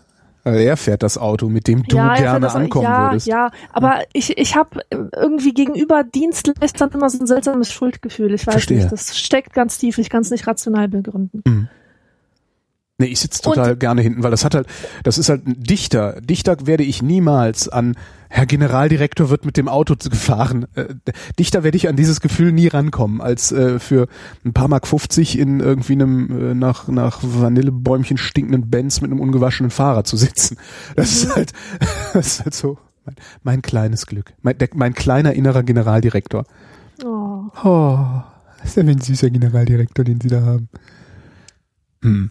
Apropos Sitzen, kennst Ja. du das aus dem Zug? Du sitzt im Zug, ja, Ja. und ähm, du hast dich zu, schon zu jemandem dazugesetzt, der da sitzt. Ähm, also das heißt, da sitzt jemand am Fenster und du setzt dich zu ihm aus Ja. Mangel an Alternativen. Mhm. Und dann wird ein Platz frei, und zwar ein Doppelplatz. Mhm. Und nimmst du diesen dann sofort wahr? Gehst Ja. dann sofort Ja, drüber? ich, und zwar mit Ansage. Okay. Ich sag Also, dann tatsächlich zu demjenigen neben mir, nun, ich bin nun sehr dick, ja? Ja. Das heißt, ich nehme auch viel Raum ein, räumlich, Ja. nicht nur akustisch, äh, wenn ich Maul aufmache, sondern auch räumlich. Und ähm, ich empfinde das, ich tatsächlich, ich empfinde das als Zumutung. Also ich mute anderen zu, dass sie sich dünner machen müssen, als sie eigentlich sind, weil ich nämlich dicker bin, als ich eigentlich bin. Oder als Mhm. Ja. ich eigentlich zu sein hätte in so einer Situation.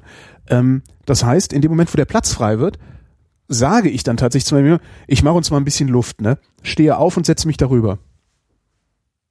Okay, also dann hast du mit äh, deiner Voluminosität äh, einen echten Vorteil. Ich weiß nicht, ob das, nee, ein Vorteil ist das nicht. Weil ich, ich, so wenig wie ich belästigt werden möchte, möchte ich natürlich auch andere belästigen. Ja.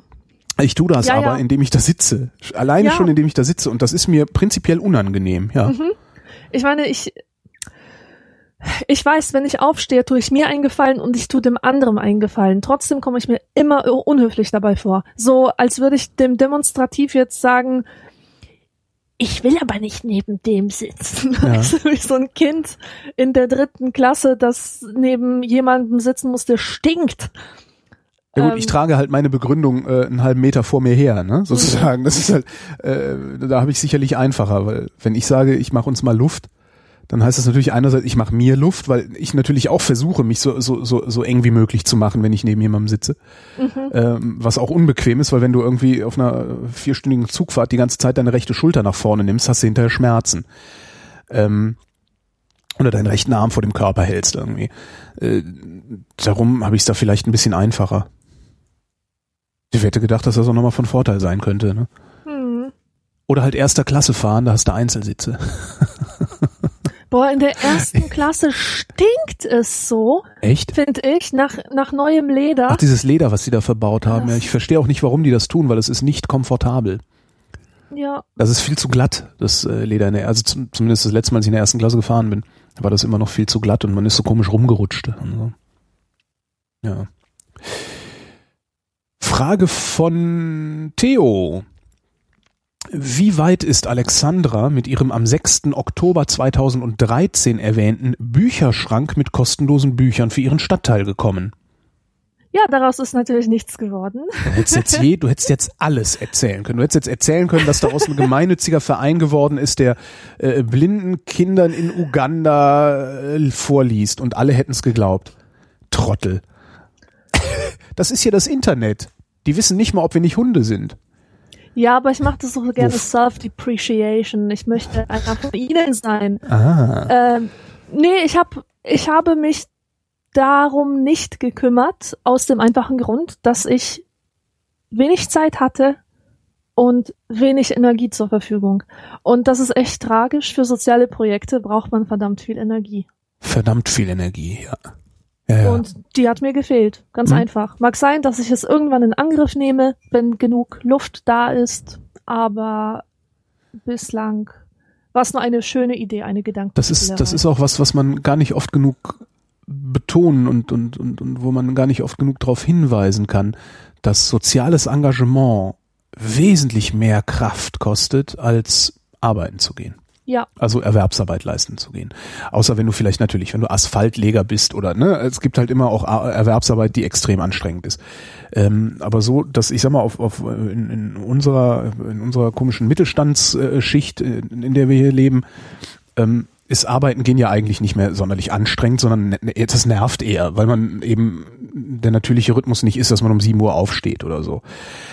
Soziales Engagement ist ungleich schwieriger, weil du weil du es nicht zum Überleben brauchst. Also du, du kannst dir davon kein Brötchen kaufen, von dem du dann deinen Hunger stillst oder sowas, sondern das muss halt alles über deinen, ja, das muss alles über deinen Geist gehen. mhm. Und das ist wesentlich anstrengender, weil eine Stunde länger schlafen ist halt auch nicht schlecht. Und es ist mit einer Stunde nicht getan. Also ich sehe das bei meinem Vater, der hilft bei der Tafel mit. Der verlässt morgens um irgendwann sieben das Haus und kommt um 14 Uhr oder sowas wieder, 13, 14 Uhr. Mhm. Das ist halt ein fast ein kompletter Arbeitstag, von dem der nichts hat. Außer dass Ja. er, dass er einen Sinn hat für sich, weil er ist halt Rentner. Und äh, jetzt habe ich aber schon meinen Sinn. Also wir haben ja alle schon unseren Sinn. Wir definieren den ja, so tragisch das oft ist, äh, im Wesentlichen über die Erwerbsarbeit, die wir leisten. Jetzt, wozu soll ich mir denn dann noch einen Sinn geben? Das ist halt, man musste halt wirklich drüber nachdenken. Das ist auch da wieder eine kognitive Leistung, und zwar jeden Tag aufs Neue. Das ist ein bisschen wie, wie Alkoholiker sein und nicht mehr trinken, stelle ich mir das vor. Darum Ja. äh, habe ich auch immer den höchsten Respekt vor Menschen, die sich sozial engagieren. Damit meine ich jetzt nicht diese ganzen, diese ganzen Sprallos, die dann äh, gelegentlich mal auf Demonstrationen auftauchen und äh, äh, was weiß ich was äh, rufen, mit wem man jetzt gerade mal wieder solidarisch sein muss oder sowas. Das ist in meinen Augen kein, solida kein soziales Engagement, weil das ist, äh, das ist Selbstbefriedigung. Ja, Also genau. das ist, äh, das, das, das ist, rubriziere ich tatsächlich unter Selbstbefriedigung. Auch was gerade in Berlin so abgeht mit diesen ganzen komischen Protesten, äh, die da so sind und, und Mhm. wer da alles aufschlägt, das machen die für sich und vor allen Dingen, um, um, um sich nach außen in ein gutes Licht in ihrer Peer Group irgendwo zu stellen. Ähm, weil wer, wer sich wirklich sozial engagiert, ich habe noch nie erlebt, dass jemand, der sich wirklich sozial engagiert, laut darüber redet. Aha. Vor allen Dingen nicht auf eine solche Weise wie diese ganzen Solidaritätshanseln, die hier in Berlin die Straßen blockieren. So ist es. Ja. Und das äh, wirklich Traurigste äh, an diesem ganzen sozialen Feld finde ich, dass Menschen, die tatsächlich gute Ideen haben, die Empathie haben, die eine Sensibilität für die Probleme der Menschen, äh, um die es ihnen geht, haben, dass die gleichzeitig diejenigen sind, denen verdammt wenig Energie zur Verfügung steht. Meistens aus Gründen der individuellen Persönlichkeitsstruktur Mhm. Oder einer Introvertiertheit heraus oder also das sind die nachdenklichen Menschen sind ja se selten so die Sportskanonen, sage ich Ja. mal. Und du musst eine Sportkanone sein, um um ähm, in diesem Feld überhaupt arbeiten zu können. Und ich habe das gesehen in dem Summercamp, wo ich in Amerika gearbeitet habe. Das war der Hammer. Diese Menschen waren Drill Instructors. Mhm. Weißt du, das waren starke, robuste Leute, die, die rumschreien konnten, die Autorität und, und Führung und so weiter ausgeübt haben, aber die hatten menschlich auf der Empathieebene nichts drauf. Und ich fand's tragisch, dass ähm, gerade die, die mit diesen Ghetto-Kindern gearbeitet haben, dass denen die Skills gefehlt haben, die die Kinder eigentlich gebraucht hätten. Mhm. Ja, Also ja, schwierig. Kann ich nachvollziehen. Ich habe sowas noch nie erlebt. Ich war nie auf so einem Camp, aber kann ich nachvollziehen. Ja, es ist schwierig. Es ist wirklich schwierig. Und natürlich äh, kommt noch obendrauf, dass die Gesellschaft, ähm, das Ehrenamt, worum es ja eigentlich geht, also soziales Engagement, das Ehrenamt gar nicht gut genug zu schätzen weiß. Mhm. Weil das Ehrenamt auch, das ist halt immer, das, das ist halt, da, da, du arbeitest halt am Einzelnen, ne? Du gehst halt auf die Kinderkrebsstation und liest den Kindern Bücher Ja. vor. Das ist halt, was du machst. Und das Ja. ist halt, was Kraft kostet. Ja. Und nicht sich irgendwo hinstellen, eine Straße blockieren, sich mit den Bullen prügeln, um hinterher Ja. sagen zu können, hui, guck mal, wie cool ich bin. Ich habe mich mit den Bullen geprügelt und die Staatsmacht ist ja wohl das allerletzte und äh, Revolution jetzt. Das, das wird aus, finde ich, gutem Grund nicht, nicht von der Gesellschaft äh, honoriert. Aber halt die anderen Sachen, die werden halt auch viel zu wenig honoriert. Und da ist auch, Genau. finde ich, staatlicherseits, also die, die, die, da findet auch die falsche Politik statt. Ähm, wenn dann so Sachen sind, so, ja, dann, dann kann man sich irgendwie, weiß ich nicht, gibt es eigentlich für Ehrenamt Rentenpunkte? Wenn nicht, warum nicht? Äh, gibt es für Ehrenamt ähm, Steuernachlässe? Wenn nicht, warum nicht? Was, wie geil wäre das, wenn ich meine Steuerlast dadurch mindern könnte, dass ich Ehrenamt, Ehrenamtsstunden arbeite? Ja, das wäre doch mal cool. Was weiß ich, so dein persönlicher Steuersatz ist, keine Ahnung, 25 Prozent. Äh, für äh, jeweils 100 Stunden Ehrenamt kannst du deinen Steuersatz um, keine Ahnung, ein Prozent senken. Oder irgendwie sowas. Das wäre mal was. Ja. Aber sowas, man so, so was Konkretes, dass ich auch vielleicht, dass ich, dass ich, dass ich so soziales Engagement nicht immer nur denen aufbürde, die unter den sozialen Verhältnissen auf irgendeine Weise leiden, weil es ist ja ein Leidensdruck, der die Menschen da in Bewegung setzt, sondern dass ich vielleicht das soziale Engagement zu, zu einer Normalität mache. Weil du Ja. hast dann so eine Generation, die sagt, nur klar, dann mache ich das, um Geld zu sparen. Aber deren Kinder sehen halt einfach nur, ja, der Papa, der geht immer an der Tafel helfen. Ach, da mache ich das auch. Das ist ja normal, dass man das macht. Und dann hast du eine Generation, die das aus äh, niederen Motiven macht und die nächste Generation findet es dann normal und dann haben wir ein wunderbares Sozialsystem. Natürlich, ich weiß nicht, dass ich jetzt gerade eine naive Utopie herbeirede. Ähm, ist ein bisschen so wie mit, wie mit der Frauenquote. Ja? Ähm, wenn wir davon ausgehen, dass es ein Problem mit Frauen, äh, mit, mit, einer, mit, mit Beschäftigung von Frauen und, und Equal Pay und sowas gibt, ich habe immer das Problem, dass ich das nicht sehe, weil es das in meinem Arbeitsumfeld nicht, ist das nicht existent. Tatsächlich nicht. Das macht es immer ein bisschen schwer, darum sage ich, gehen wir davon aus. Ähm, und du sagst, ich will jetzt, ich will, ich will jetzt 50 Prozent der Frauen da drin haben, dann wird das nur funktionieren, indem wir eine Frauenquote machen, und zwar eine absolute, ohne irgendwelche Ausnahmen, die dann die CSU wieder äh, haben möchte oder sowas, sondern wir sagen, wir machen jetzt eine 50-prozentige Frauenquote, wer die bis 2020 nicht erreicht hat, der zahlt so dermaßen viel Strafe, dass er sein Unternehmen auch zumachen kann. Also dass es seinem Unternehmen hinterher schlechter geht, als hätte er die schlechtesten Frauen eingestellt, die man überhaupt nur kriegen konnte. Kann man ja alles machen dann hast du eine Generation von Frauen, die richtig Dreck fressen müssen, weil das sind dann nämlich die Quotenschlampen. Ja? Ja, die kann nix, die ist hier nur über die Quote drin. Das ist, das ist, das ist fürchterlich für diese Frauen. Das wird ganz, ganz schrecklich werden. Aber diese Generation wird dann die sein, die es für die nächste Generation, für deren Töchter normal macht, dass Frauen überall genauso bezahlt sind wie die Männer, überall genauso viel vertreten sind wie die Männer und auch überall genauso viel Scheiße anrichten wie die Männer. Weil das ist ja immer so ein Argument, ja, nee, das nachher sind die nicht qualifiziert genug. Ja, äh, guck dir die Typen doch mal an. Mhm. Tja, Ja, und ein weiteres Problem ist natürlich, dass das äh, soziales Engagement viel zu eng äh, begriffen wird. Also Mhm. ein Professor, ähm, der für die Studienstiftung des deutschen Volkes tätig war, das heißt, äh, die, ähm, der auch die Aufgabe hatte, passende Kandidaten für die Förderung auszuwählen, mhm. der hat ähm, erzählt, dass es äh, leider dieses Problem gibt, ähm, Menschen auszuwählen nach nach der Krassheit der Erfahrung, der sie sich aussetzen, wenn sie sich sozial engagieren. Und es ist einfach so, dass nicht jeder die Persönlichkeit hat, um in Afrika äh, verwundete Kinder zu verarzten. ah, verstehe. Ja, Ja? okay. Hm. Und soziales Engagement, ähm, ich zum Beispiel, ich kann mich sozial en engagieren, indem ich Bücher schreibe, die bestimmte Problematiken ansprechen oder potenziellen Lesern irgendeine Perspektive geben. Das ist eine Sache, die mache ich alleine, ohne mit Menschen in Berührung zu kommen. Also ich schreibe ja allein, ich bin in meiner Schreibkammer allein und die Bücher, die werden auch in einzelnen Kammern gelesen. Das heißt, ich habe keinen äh, direkten Kontakt zu den Menschen, aber es ist Engagement. Eine Form von. Oder jemand, Ich finde, da verklärst du das. Ich finde, du verklärst das gerade.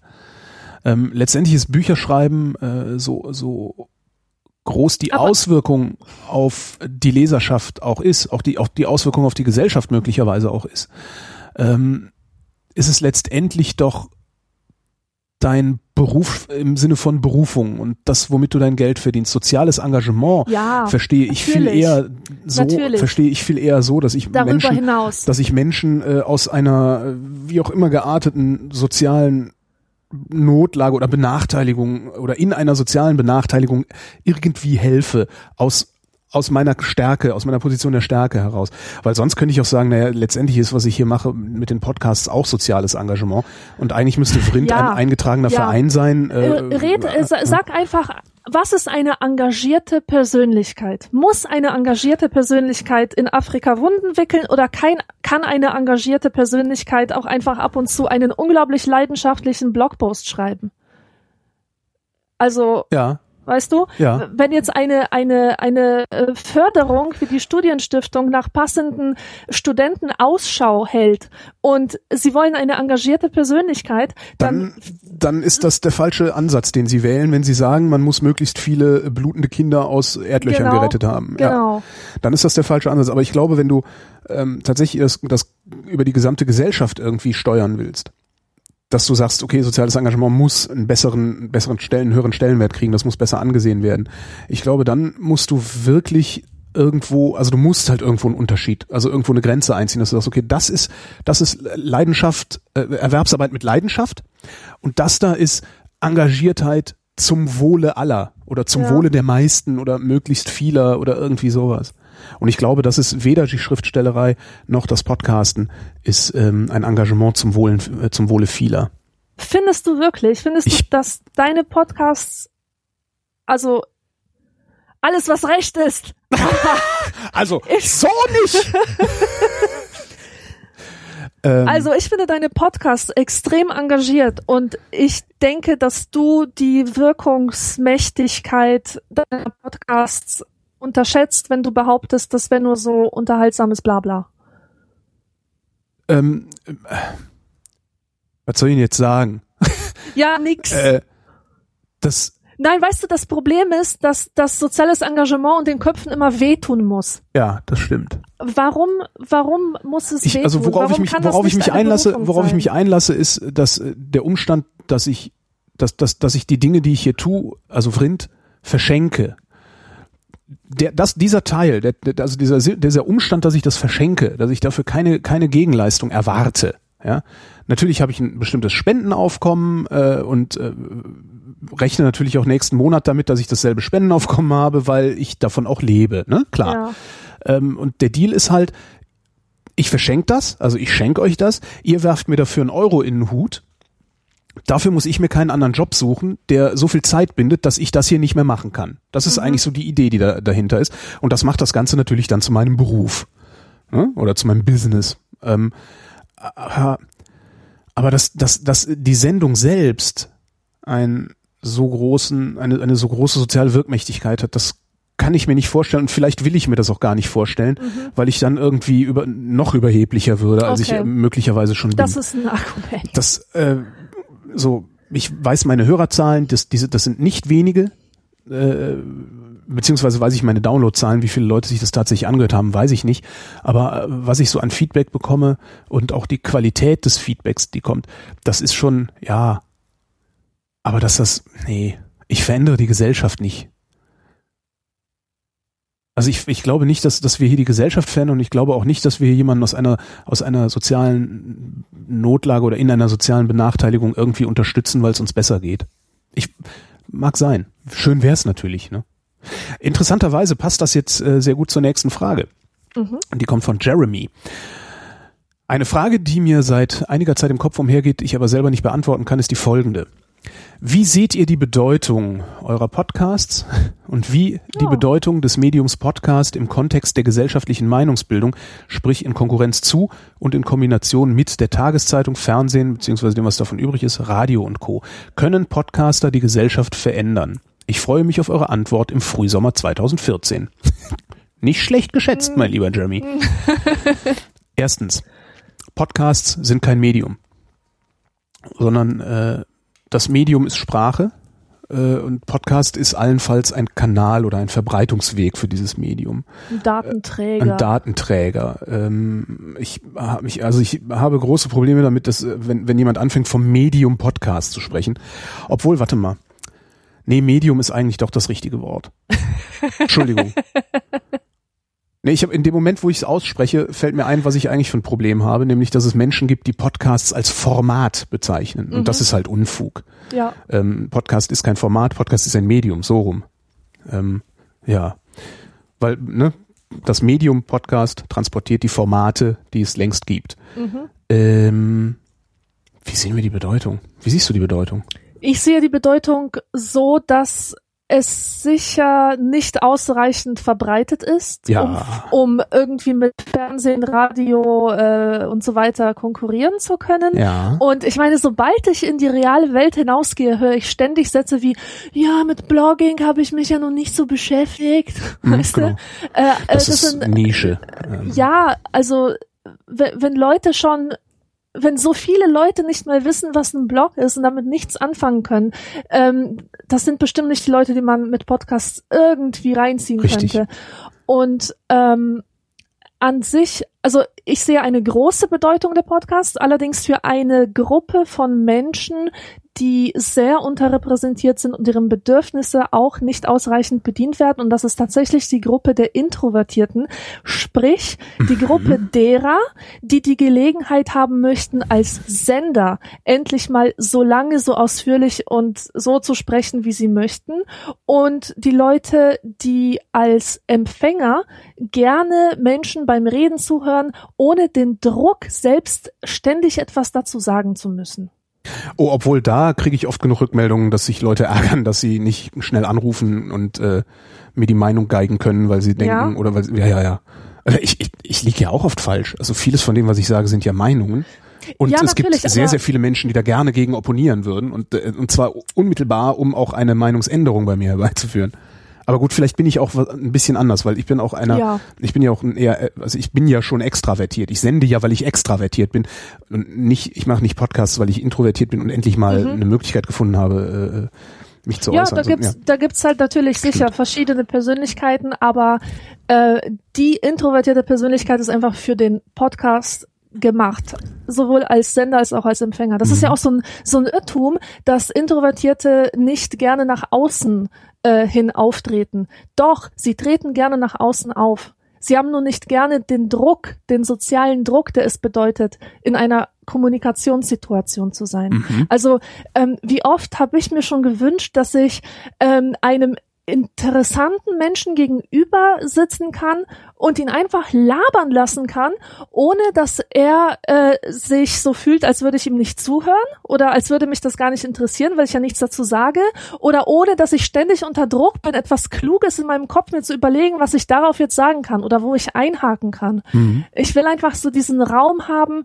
jemandem zuzuhören, mir alles von ihm anzuhören, also Frontalunterricht sozusagen wäre genau mein Ding. Und äh, umgekehrt schätze ich es sehr, dass ich zum Beispiel in meinem Podcast in trockenen Büchern die Möglichkeit habe, über ein Thema alles zu erzählen, äh, was ich interessant finde. Das ist etwas, das konnte ich nie machen Mhm. im Gespräch. Man kann nicht jemandem zumuten, äh, ihm vorzutragen, was man Ja. letztens so alles gelesen hat und seine eigenen Gedanken dazu beisteuern. Das macht einfach niemand mit. Außer der Hörer, der genau weiß, was ihn erwartet. Das ist ja eine, eine meiner großen äh, alten, fast schon zehn, fast zehn Jahre alt ist die Idee. Eine Trollidee, die ich habe. Ähm, ein Boot mieten, da PA drauf zu machen. Äh, vor einem dieser Berliner äh, Hipster-Stadtstrände, weißt du, wo sie alle sitzen und Bionade Ja. und billiges Bier trinken, äh, vor, vor einem dieser Hipster-Stadtstrände festzumachen, in ordentlicher Reichweite, dass sie dich nicht bewerfen können mit ihren Bionadeflaschen. Obwohl wir Umwelt verschmutzen, das machen die bestimmt nicht. Ähm, also in, in ordentlicher, ordentlicher Entfernung zu diesem Strand, vor diesem Strand festmachen mit dem Boot. Oder also ankern. Äh, und dann zwangsweise schlechte Lyrik vorzutragen. Also beziehungsweise schlechte Lyrik vorzutragen, weil hören müssen die das dann zwangsweise, weil es ist ja ein Zwang. Super. Und ich würde es Berliner Zwangslesung nennen. Zwangslesung. Zwangslesung, Berliner Zwangslesung. Herzlich willkommen zur Berliner Zwangslesung. Ich, Schön. Mit also, Ehrengast, Sloterdijk. mit Peter Sloterdijk, genau. Sowas würde ich gerne mal tun. Ja, nee, äh, äh, können, also im Kontext der gesellschaftlichen Meinungsbildung und Konkurrenz und Kombination mit Tageszeitung, Fernsehen, also mit den alten Massenmedien, äh, ich glaube, dass wir, wir sind halt eine Nische. Und zwar eine Ja. sehr, sehr kleine Nische. Wir haben halt praktisch keine Reichweite. Also unsere technische Reichweite ist ähm, alle deutschsprachigen, alle, alle deutsch sprechenden Menschen, also was weiß ich, vielleicht sowas um die 100 Millionen Menschen auf der Welt. Und wir erreichen äh, äh, keine 100.000. Ne? Ähm, noch nicht mal 10.000. Ähm, jedenfalls die wenigsten von uns. Und äh, ich glaube, dass das eine zu enge Nische ist, als dass wir tatsächlich ähm, an der gesellschaftlichen Meinungsbildung teilnehmen können, sodass wir einen Unterschied machen. Äh, wenn das so wäre, würden die alten Massenmedien aus beispielsweise den Sendungen, die ich mit Christopher Lauer mache, zitieren. Weil da Mhm. ist ähm, sehr oft Material drin, das du als Zitat verwenden willst, äh, insbesondere bei so einem profilierten Politiker. Mhm. Ähm, und das passiert noch nicht mal in den lokalen Zeitungen, also in den Berliner Zeitungen, Ja. geschweige denn in denen, die sich, die bundesweit sind oder sich bundesweit verstehen.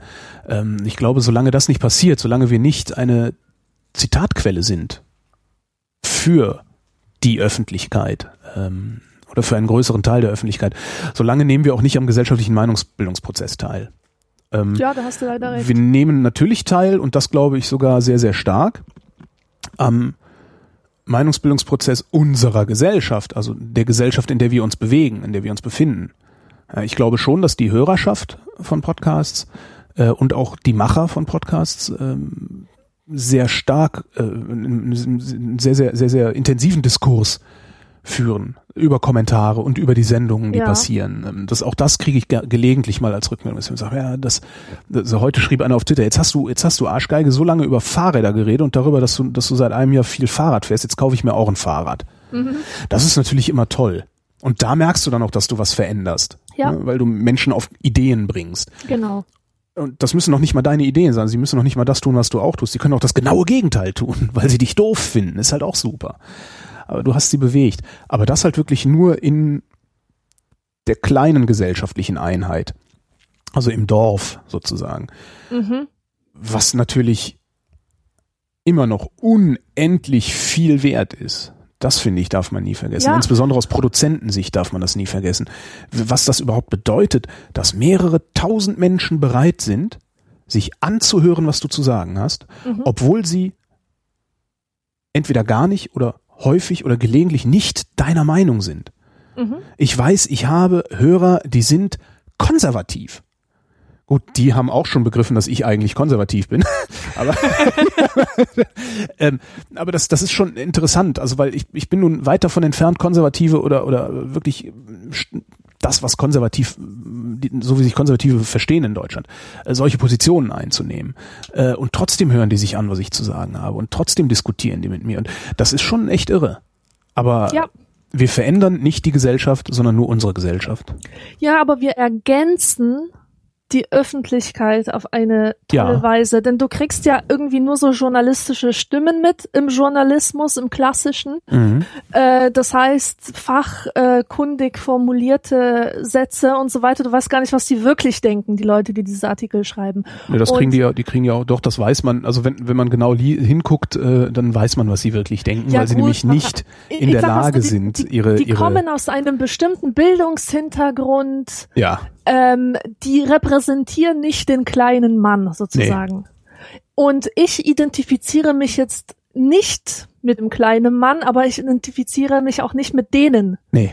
Weißt du, sondern nicht. ich bin so dazwischen Mhm. und kenne meinen Platz nicht, versuche ihn irgendwie zu finden, und guck mir mal hier das an und mal da was und ähm, damit bilde ich eine Stimme, die im Kontrast steht zu, Ja. zu all diesen vor, vorgeformten ähm, Stimmen. Ja. Also ich weiß nicht, ich, ich finde das Ja, wertvoll, dass man einfach Zugang hat zu, zu Leuten, die normal denken oder die, die eben nicht in, in so politischen Kategorien gleich alles Äh, denken. Die vor allen Dingen einen Kontrast, eine Stimme, die vor allen Dingen ein, ein Kontrast bildet, ohne in so eine äh, alberne, halbstarke Fundamentalopposition überzugehen, wie es Ja. diese Truther machen. Ja, äh, genau. Die äh, gibt es eigentlich diese Montagsdemonstrationen noch? Nee, ne? Äh, auf, aufgehört, war zu anstrengend. Also diese, diese Leute, die gehen halt in so eine Fundamentalopposition und sagen, ah, die Medien lügen alle, was natürlich Quatsch ist. Ja, weil wenn die Medien alle lügen, dann lügen sie genauso. Mhm. Punkt, weil sie sind ja auch nur Medium. Ähm, das, das Interessante ähm, an, an unserem Medium-Podcast ist tatsächlich, was du sagst, dass wir, dass wir Stimmen sind, die ja, ja, einen anderen Kontrast, also oder einen weiteren Kontrast äh, bilden oder einen weiteren Mosaikstein äh, in vielleicht ein Gesamtbild einfügen, weil wir uns halt auch die Zeit nehmen, ähm, Gedanken zu formulieren und auch, wie wir eben gemerkt haben, äh, im Formulieren des Gedankens den Gedanken zu verwerfen. Ja, und ich habe gerade den finde ich Gedanken halt schnell, ich muss ihn äußern, sonst vergesse ich ihn. Wir, wir sind mittendrin zwischen ähm, Ehrfurcht und Verachtung. Also äh, wir ermöglichen den Hörern eine Reaktion auf uns, die irgendwo zwischen Ehrfurcht und Verachtung liegt. Denn Ja. für den kleinen Mann hat man nur Verachtung und vor den großen oder vor den professionellen Schreibern hat man auch oft eine falsche Ehrfurcht. Und Mhm. um ein echter Partner, ein echter Gesprächspartner zu sein, muss man tatsächlich so Zwischen diesen beiden Polen ständig hin und her also pendeln auch. Ja. ansprechbar sein, aber auch nicht unkritisch, nicht dumm, geschwätzig und so weiter. Mhm. Und äh, da sehe ich uns irgendwie verortet. Jeremy schreibt darunter, PS, diese Frage ist mir eingefallen, da ich zunehmend Zitate von Twitter-Usern in Funk, Fernsehen und Zeitung wahrnehme. Von Podcastern, die meiner Meinung nach meistens wirklich gehaltvollere Kommentare auch zu aktuellen Themen liefern, hört man dort hingegen sehr selten oder nie. Ist der Podcast ein Nischenprodukt? Ja, ist er. Er Ja. ist sogar ein Nischenprodukt in der Nischenproduktion. Ähm, also das ist, ne, also wenn du, wenn du äh, dir so die Downloadzahlen von Podcasts, also zumindest den, von denen, die ich kenne, äh, anguckst und dir dann anguckst, was so manches einfach nur private geschriebene Weblog für Zugriffszahlen hat, ist, äh, sind Podcasts immer noch eine total kleine Nummer. Also ja, Ja. das lesen viel mehr Leute das Kraftfutter-Mischwerk als äh, Vrind hören zum Beispiel Mhm. Äh, zumindest ne, greifen mehr Leute darauf zu. Ist halt auch immer die Frage, ne? Klickt einer da drauf oder ist das einfach nur der RSS-Feed, der gezogen wird und es wird doch nicht gelesen? Oder genau das gleiche gilt halt auch für unsere Sendungen. Ja. Ähm, das mit den Zitaten von Twitter-Usern in Funk, Fern, Funk, Fernsehen und Zeitung, das ist was ganz anderes. Das ist nicht die Erkenntnis, also es ist jetzt nicht so, dass in den Redaktionsstuben sich die Erkenntnis durchgesetzt hätte, dass ähm, diese Menschen, äh, die da im Grunde so dauernd kommentieren, was in den Medien passiert oder, oder auch in der Welt passiert, also in, in der Redaktion hat sich jetzt nicht die Erkenntnis durchgesetzt, dass das äh, wie nennt man das denn, dass das wertvolle, äh, wertvolle Erweiterung des eigenen äh, Berichterstatters Horizont ist oder so, sondern es ist einfach nur, äh, die haben festgestellt, da tummeln sich viele von unserem Publikum, da sind unsere Kunden, unsere Kunden sind zu Facebook gegangen, wir müssen auch zu Facebook. Das ist der Antrieb dahinter. Der Antrieb dahinter Mhm. ist nicht, auch wenn sie es immer wieder behaupten und, und immer wieder so tun, für einzelne Redakteure und für einzelne Redaktionen mag das auch sicherlich stimmen, dass sie sagen, wir, wir das ist ein Gewinn, weil letztendlich ist es ja ein Gewinn, eine Community zu haben. Ähm, man muss sie halt nur ordentlich managen. Äh, wie, wie das nicht geht, äh, beziehungsweise wie das geht oder wie es gehen kann, äh, stand gerade in der FAZ, da hat Andrea Diener mal erzählt, was da so für Kommentare aufschlagen. Ähm, Ah, den habe ich gelesen. ja, äh, diese, diese Kommentare, also das weiß ich nicht. Also ich habe ich hab zum, zum Thema Community Management eine sehr dedizierte Meinung und äh, die fängt mit einem Satz an, in dem das Wort eiserner Besen vorkommt. Ähm, ja, egal. Also es gibt vereinzelt Redaktionen, es gibt vereinzelt Redakteure, die verstehen, dass die Community ein Gewinn ist und dass die, die, der Input aus der Community ein Gewinn ist und dass auch die Meinung der Community ein Gewinn ist. Die meisten sind aber überhaupt nicht an der Meinung oder dem Input der Community interessiert, sondern sehen da einfach nur das Publikum. Ja, Mhm. das ist so, uns laufen die Leser in Scharen äh, ins Internet, wir müssen ins Internet. Und dann wird hektisch irgendwas gemacht und dann schaltest du das Radio ein und dann hast du auf einmal äh, äh, ernsthaft, das kann man kann man sich überhaupt nicht vorstellen, also sowas Absurdes, dann hast du auf einem Ernst, auf einem Sender, der gerne ernst genommen werden würde, kommt ein Redakteur rein, äh, beziehungsweise zwei Stimmen, kommen zwei Stimmen und lesen abwechselnd Tweets und Facebook-Kommentare vor zu irgendeinem bestimmten Thema, die natürlich vorher ausgewählt wurden und sowas. Aber das ist halt wirklich, das ist, das ist, da, da, da nagelt sich der Hörfunk selbst ans Kreuz, wenn die so weit Mhm. gehen. Ähm, das machen sie, um zu sagen, guckt mal, hier sind wir auch. Ja. Und das ja, ist ein. Riesenproblem. Das ist ein, ein wirklich ein großes, großes Problem der Massenmedien, insbesondere der audiovisuellen Massen, also der elektronischen Massenmedien, dass sie nicht begreifen, immer noch nicht begriffen haben, dass sie es mit einem kulturellen Phänomen zu tun haben, dass sie irgendwie integrieren müssen, und zwar sinnvoll integrieren müssen in ihre Strukturen, sondern dass sie immer noch glauben, das ist ein Kanal. Eigentlich ist das ein Kanal, auf dem wir senden. Und weil dummerweise dieser Kanal auch einen Rückkanal darstellt, nehmen wir halt ein bisschen was aus diesem Rückkanal, um den Leuten das Gefühl zu geben, wir sind bei euch, wir hören auf euch. Was sie natürlich nicht tun. Und das glaube ich kann ein, äh, das, ich glaube, dass man das, das, das ist ein wunderbares Arbeitsfeld für, für Medienwissenschaften, äh, Medienwissenschaftsstudenten oder Kommunikationswissenschaftsstudenten, das einfach mal nachzuweisen. Ja, dass der, der äh, geöffnete Rückkanal, ne, können wir jetzt wieder Brecht aus der Kiste hüpfen lassen, dass der geöffnete Rückkanal im Grunde das Medium überhaupt nicht beeinflusst, das diesen Rückkanal angeblich benutzt und damit Brecht auch äh, äh, im Grabe rotiert, ja, falls sich mal wieder irgendwie einer von diesen von diesen großkopferten äh, Senderchefs hinstellt und sagt, naja, schon Brecht hat gesagt, äh, man möge das Radio von einem ähm, Verbreitungs- in einen Kommunikationsapparat verwandeln. Äh, Es bleibt halt ein Verbreitungsapparat und die Kommunikationsseite wird halt nur simuliert. Ja, weil wenn es Kommunikation wäre, dann würde das bedeuten, dass das Radio dem Publikum auch zuhört, weil zur Kommunikation gehört nicht nur senden, sondern auch zuhören. Und vor allen Dingen, dass es eine Auswirkung hat. Wenn mein Zuhören keinerlei Unterschied macht, dann brauche ich auch nicht zuzuhören. Ja. Himmel. Wieder so ein Monolog. Ich mache immer so Monologe. Uwe wüsste gerne. Ich habe ihn, sie online kennengelernt, zu Familie, Kollegen und Freunden sagen. Ist das schlimm? Darf man Dieses- seinen Partner im Internet gefunden haben, ist die Frage. Ne? Dieses Familien, Kollegen und Freunde, das ist doch ein Synonym, Synonym für Leute, die nicht im Internet aktiv sind, oder? Stimmt. Jedes Mal, wenn ich das so Stimmt. höre. Also, tja, ich persönlich sehe da jetzt kein Problem. Ich finde, das ist das Rationalste, was man machen kann. Ähm, also seinen Partner online kennenzulernen oder oder über die Offenlegung von Interessen jemanden mit gemeinsamen Interessen zu finden. Mhm. Also äh, mittlerweile finde ich sogar moralisch bedenklich, das anders zu machen Oho. auf die traditionelle Art in der Kneipe oder so. Ähm, und ich kenne auch so viele erfolgreiche Ehen, die nur wegen Twitter zustande gekommen Ach, echt? sind. Ja, Geil. Na, ich bin noch, also das ist vielleicht auch ein Altersproblem. Ich bin halt noch groß geworden, komplett ohne Internet. mhm. Also dass das, äh, dass das Internet überhaupt mal zum Menschen kennenlernen taugt, habe ich festgestellt, 1996 hat das angefangen, im IRC, ne? Mhm. IRC-Chat.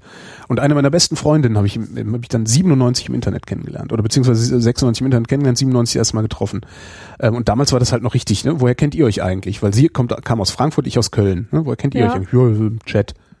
Und dann hast du schon Gnie in den Gesichtern der Menschen gesehen. Im Ähm, Internet, wo sich die Psychopathen Genau, tummeln. ja, die, die Mhm. Computerfreaks, ne, die ganzen.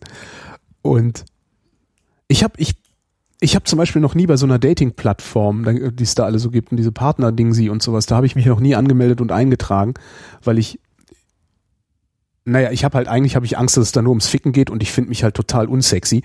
Also meide ich das so so einfach. So und ich will da auch jetzt dann nicht irgendwie das das eine äh, äh, halbwegs attraktive Foto von mir. Das ist das aus der Wikipedia, was irgendwie vor keine Ahnung acht Jahren in Darmstadt mal fotografiert wurde oder sechs, äh, ich weiß nicht. Ähm, also das, das, das einzige Foto, auf dem ich halbwegs attraktiv aussehe, zumindest nach meinen Begriffen oder für meinen Geschmack, da reinpacken, um dann hinterher irgendwie zu sagen, ja gut, dann treffen wir uns mal und dann stehst du, ne? Das ist das Mhm. typische Chatter-Treffen-Phänomen. Ähm, Ja, aber ich, ich denke jetzt während, während, äh, also ich lese mir die Fragen ja vorher nie durch. Und währenddessen denke ich darüber nach, dass ich eigentlich äh, alle Bekanntschaften und sogar Freundschaften der letzten Jahre, die haben im Internet angefangen. ja. Ja, weil das ja, Internet nicht faszinierend. das Internet ist nicht mehr etwas ähm, das Anderes, ist kein, das ist nicht das mehr ist kein. Paralleluniversum Ja, ja. mehr, ganz genau. Man geht nicht mehr ins Internet hinein, so Ja. wie das früher war. Du musst dein Modem anmachen du gehst ins Internet. Mama, ich kann jetzt nicht, ich bin jetzt im Internet. Genau. Ja. Leg mal auf. Leg, Geh mal aus dem Internet, ich muss telefonieren. Ja. Genau. Also das Internet ist kein geschlossener Raum mehr, sondern das Internet ist einfach eine, eine Ebene, die über unserer aller Leben liegt. ja.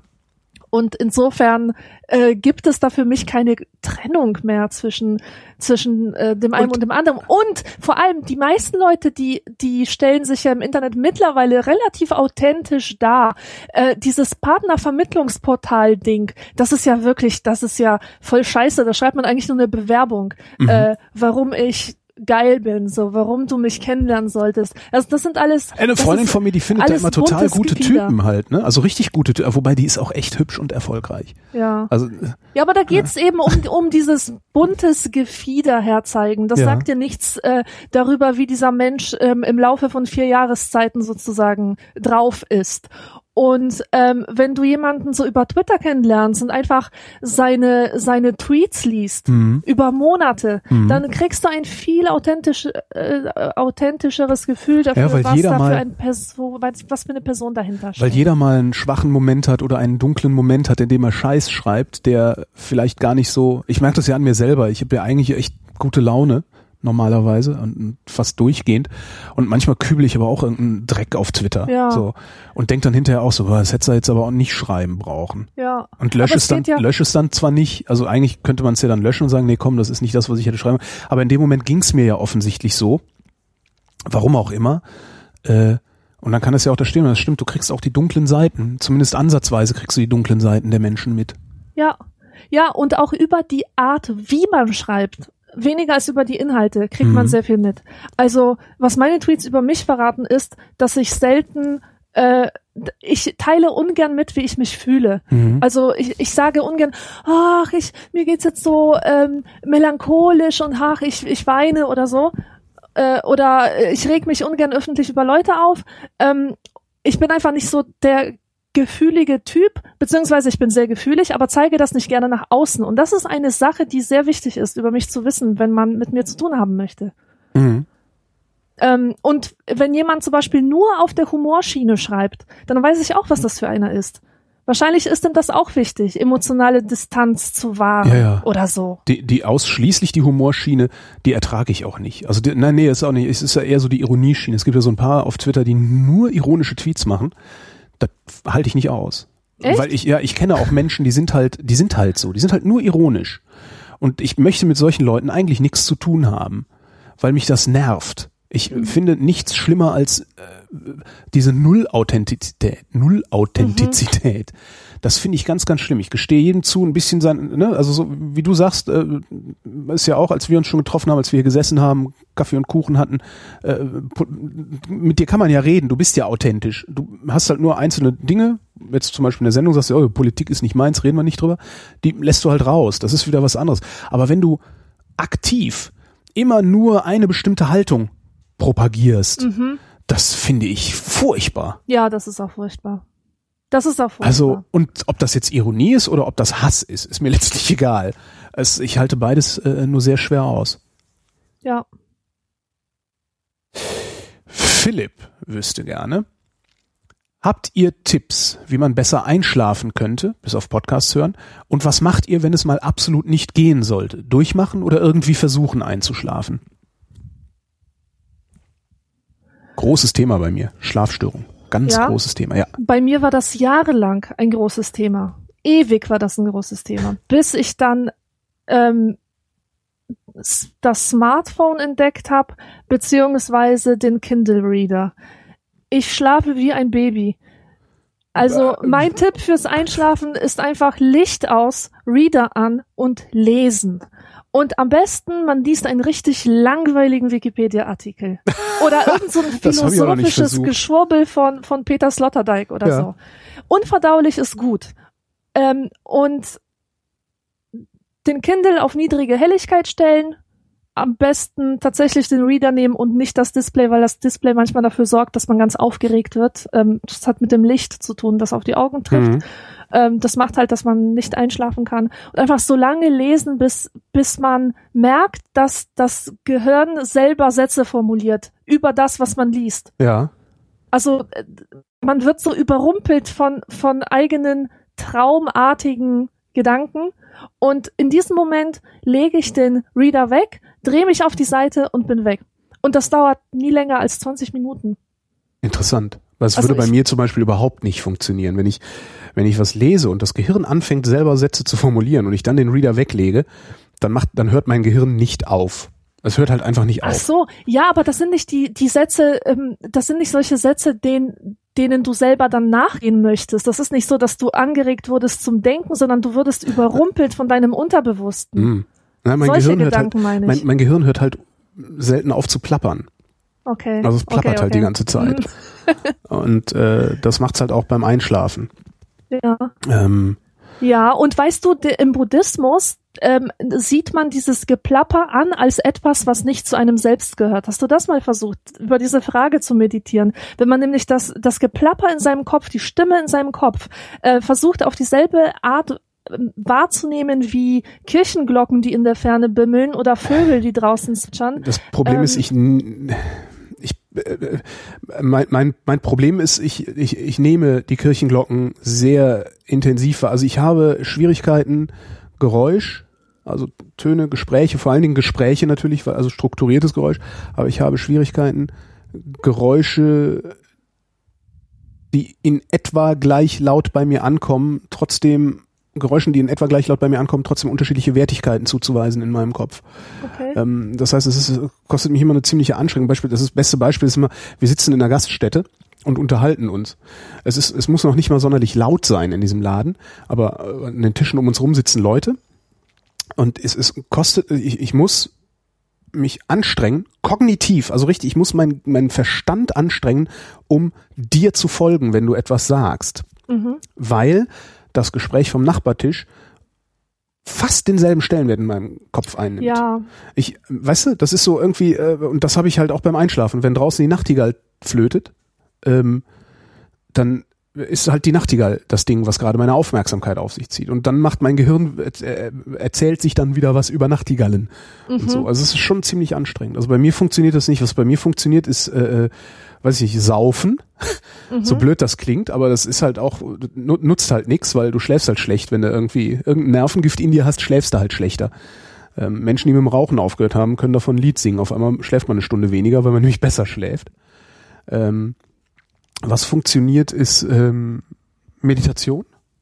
Also ich habe so eine ähm, so mal, mir mal irgendwann empfohlen bekommen. Es gibt halt nur wenig Meditations, äh, wie nennt man das, Trainer oder Trainings, die ohne esoterisches Gelaber Ja. auskommen von, von irgendwelchen Energien und Quatsch, was Mhm. sie sich da alles für einen Stuss einfallen lassen.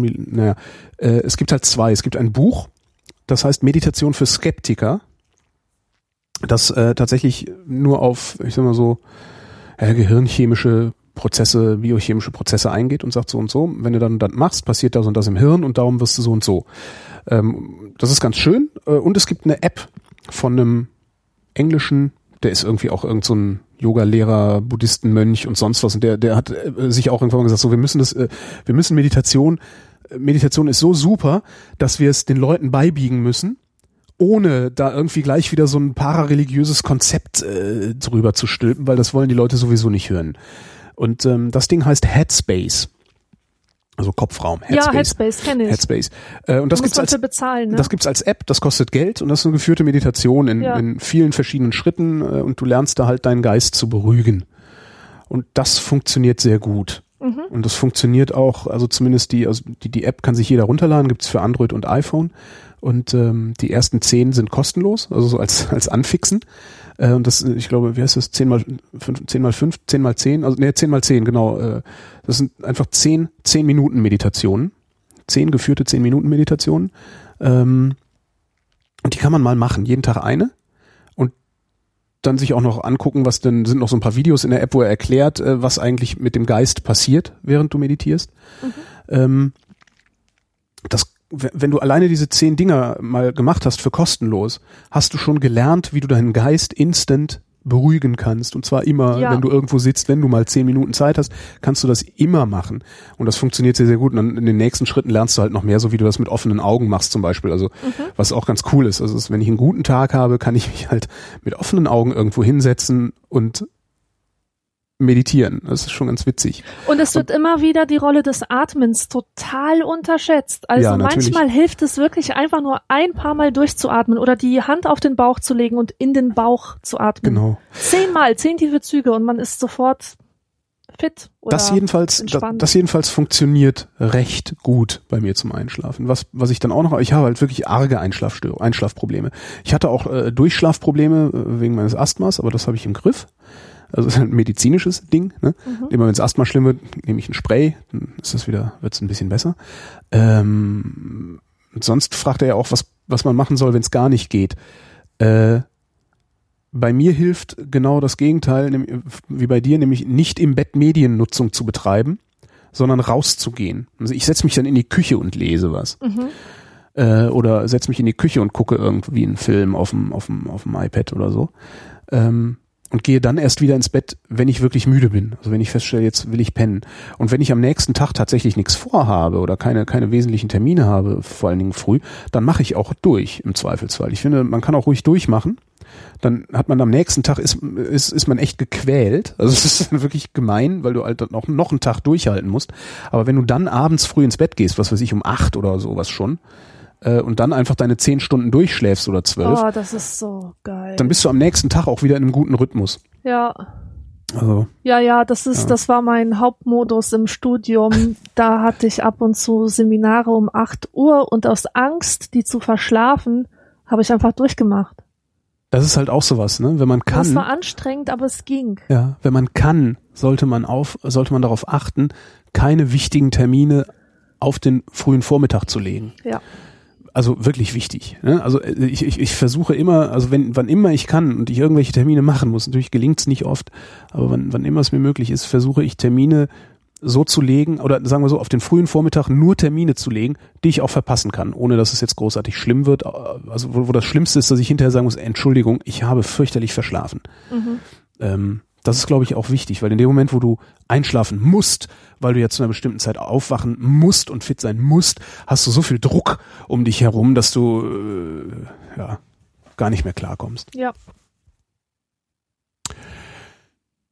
So. Ach so, was übrigens auch hilft, mir hilft, weil um, um meinen Geist von außen zu beruhigen, fällt mir gerade noch ein, weil er schrieb Podcasts hören, äh, den Radiowecker anzumachen. Da dann keine Musik, Musik ertrage ich nicht. also in dem Kontext, sondern ich mache immer Deutschlandfunk an, weil die reden eigentlich die ganze Zeit. Außer irgendwann, manchmal, manchmal machen die nachts auch ganz komplizierte Musik, die mich aggressiv macht, aber das ist sehr, sehr selten. Also irgendein Radiosender, wo nur geredet wird, Deutschlandfunk, äh, viele haben auch Inforadios, äh, wo auch die ganze Zeit Nachrichten kommen. Und das so leise zu machen, äh, dass ich auf keinen Fall mehr hören kann, was gesagt wird, sondern dass ich nur noch höre, das, was gesagt wird. Ja. Und das zieht mein Geist so ein bisschen in diese Richtung, also zieht meine Aufmerksamkeit so ein bisschen in diese Richtung und macht, dass ich mich nicht mehr um andere Dinge kümmere. Mhm. Also, oder dass mein Geist sich nicht mehr um andere Dinge kümmert. Und das funktioniert auch ganz gut. Und womit das auch super funktioniert bei mir ist Rauschen. Wenn, setz mich in ein Flugzeug, ich schlafe in zwei Minuten ein. So, Echt? zuverlässig, ja. Darum, darum bin ich so fixiert auf Fensterplätze, weil ich dann nämlich zur Seite kippen kann und mein Kopf nicht äh, ab, ab, abknickt. Ähm, und was ich mal versucht habe, es gibt auf YouTube äh, ein Video, das, da ist, das ist 24 Stunden lang. Das ist einfach nur das Maschinengeräusch der Enterprise. Mhm. Ja, das ist so ein Brumm, Brumm. Mhm. Brummgeräusch ist es. Ja. Äh, dabei kann ich hervorragend pennen. Das ist ganz witzig. Vielleicht hilft das auch Leuten, die Probleme mit dem Ja, Geist das haben. ist cool. Äh, Das Problem ist, wenn ich so Rauschen und Summen höre, höre ich gleichzeitig auch Kinderstimmen, die nach mir rufen. Also. So ein bisschen Poltergeist, ne? Vor dem rauschenden Fernseher sitzen. ja, ohne Scheiß, es Hallo. passiert und ich glaube, das ist, das ist was ganz Normales, dass so etwas passiert. Ähm, Ja, natürlich, dein Gehirn ist das, was das macht. Das ist ja, Ja. Denn dein Gehirn ist halt ein, ein, ein, ein struktursuchender Apparat. Also das Gehirn sucht Struktur. Ähm, ja, genau. Und wenn du etwas Strukturloses kriegst, ist der alte Trick, stell dich mit der, äh, stell dich mit der Nase vor eine Raufasertapete und die Tapete fängt an zu schwirren und zu flimmern. Und das passiert halt, weil dein Gehirn versucht, eine Struktur zu finden, weil das die Aufgabe deines Gehirns ist, Strukturen zu finden. Ja. Und natürlich machst du das auch in Geräuschen. Und je nachdem, auf was für Frequenzen das ist, äh, ja. Ja. Der Lukas wüsste gerne. Wie macht man einen ordentlichen Mai Tai und was kann man dabei falsch machen? Dann Keine sag Ahnung. mal. Okay. Ja, ich weiß es nicht. Ich, Okay. weiß nicht mal, was das ist. Ein, ein Mai Tai ist ein Cocktail, ein, ein, ein recht aufwendiger Cocktail, ähm, oft auch Ja. einer der teuersten Cocktails in Bars. Hat er irgendwas ähm, mit Thai zu tun, mit Thailand? Keine Ahnung. Okay. Das weiß ich nicht. Ich trinke ihn sehr gerne. Ich weiß nicht, wie man einen ordentlichen Mai Tai macht. Ähm, ich erkenne aber einen ordentlichen Mai Tai, wenn ich ihn trinke. Äh, was man dabei falsch machen kann, wie gesagt, kann ich aus Zubereitungssicht nicht sagen, ähm, aus Konsumentensicht. Ähm, also ich, ich erkenne am, am Mai Tai, ob ich es mit einer guten Bar zu tun habe. Wenn der Mai Tai nix taugt, taugt auch der Rest der Bar in der Regel nix. Das ist so eine Erfahrung, die ich gemacht habe. Ähm, ich glaube, was man beim Mai Tai falsch machen kann, ist, dass er zu sehr nach Schnaps schmeckt. Ja. Dass er zu sehr nach, zu sehr nach Schnaps schmeckt, ja, das ist es eigentlich. Dass, dass, dass, dass irgendwie der Schnapsgeschmack zu dominant ist. Das ist, glaube ich, das, wo ich jetzt denken würde. Ich muss das nochmal ausprobieren. Ich bestelle mir demnächst mal einen schlechten Mai Tai. Ich kenne ja genug schlechte Bars. Äh, und dann gucke ich mal, was da das Problem ist. Ja. Aber wie man ihn zubereitet, weiß ich gar nicht. Mirko fragt. Ich bin in meinem, meiner beruflichen Profession Webentwickler und musste gerade vier Wochen lang unsere mit externen äh, Search Engine Optimizern und Community Managern überarbeiten. Unsere? Musste gerade vier Wochen lang unsere, da fehlt ein Wort, vermutlich Webseite, was auch immer. Dabei bin ich zu der Überzeugung gekommen, dass die auch nur Esoteriker mit einem quasi religiösen Weltbild sind. Heiliges Google, du hast immer recht. Die sich nicht die Mühe machen, die technischen Hintergründe zu verstehen. Ich sehe mich aber nicht imstande, meine Vorgesetzten davon zu überzeugen, dass dies alles Humbug ist. Habt ihr vielleicht eine Idee, wie ich die ESOs auffliegen lassen könnte? Hm. Naja, durch Wissenschaft. Ne? Ja, genau. Gefordert Ähm, ist ja ein kritisches Denken. Kritisches Denken kann nur mit Wissen passieren. Füttere diese Menschen mit Wissen. Vielleicht überzeugst du sie, Nee, vielleicht überzeugst nee du sie betreibe einfach Wissenschaft, weil diese Menschen, die behaupten ja etwas. So, und Wissenschaft ist, ist ein ziemlich einfaches Ding. Wissenschaft ist eine Methode, Behauptungen zu überprüfen. Ja, und zwar die einzige Methode, Behauptungen zu überprüfen, die hinterher zu mehr Erkenntnis führt. Das heißt, wenn die sagen, das funktioniert so, ja, also. Dann zeige ihnen, dass es nicht so ist. Das nee, meinte dann, ich. dann, nee, dann verlang von ihnen, die Bedingungen zu formulieren, unter denen es nicht so ist, und dann probier es aus. Und wenn sie sagen, na, es ist immer so, das kann gar nicht scheitern, dann ist es keine Wissen, dann ist es, dann ist es äh, Esoterik. Weil dann ist es nämlich gegen, gegen Falsifizierung immunisiert. Also was du machen kannst, du machen kannst oder machen musst, ist die Behauptungen, die die Menschen aufstellen, zu überprüfen. Einfaches Beispiel. Ich mache eine Sendung äh, im Radio seit Anfang des Jahres, ist meine Sendung freitagsabends regelmäßig. Das ist der katastrophalste Sendeplatz, auf dem ich je war. Weil du freitagsabends nämlich gegen alle nur denkbaren Freizeitgestaltungen ansendest. Ja, das heißt, es gibt Sendungen, da bin ich froh, dass ich drei, vier Anrufer habe. So, das bin ich nicht gewohnt. Ich habe fast, fast jeden Wochentag oder sogar jeden Wochentag bisher regelmäßig Hörertalk gemacht abends. Und es waren immer recht eine recht gute Anruferfrequenz. Manchmal waren es wenige nur, aber es hat immer gut funktioniert. Freitags funktioniert es streckenweise ganz, ganz katastrophal nur. Ähm, jetzt sagte mein Chef neulich, naja, äh, dass das äh, mit dem einen Thema nicht so funktioniert, das ist eigentlich, das, das kann eigentlich gar nicht sein. Äh, das muss daran liegen, dass ihr die Sendung falsch angeht. Mhm. Dann habe ich gesagt, nee, das liegt da nicht dran, sondern es liegt daran, dass Freitagabend ist. Und wenn wir, also konkret ging es, ist ja egal, äh, konkret ging es um, um, die, um den Kino, äh, um die Kinosendung, die Filmsendung. Ähm, äh, da sagt er, wir würden, wir würden das falsch anlegen, diese Sendung, und darum würden sich so wenig Leute beteiligen, weil Kino ja in der Zielgruppe ein Riesenthema sei. So, dann habe ich gesagt, natürlich ist Kino in der Zielgruppe ein Riesenthema. Und wann geht's in Kino? Nämlich freitagsabends. Da hat sie was Besseres zu tun, als im Radio über Kino zu reden. Mhm.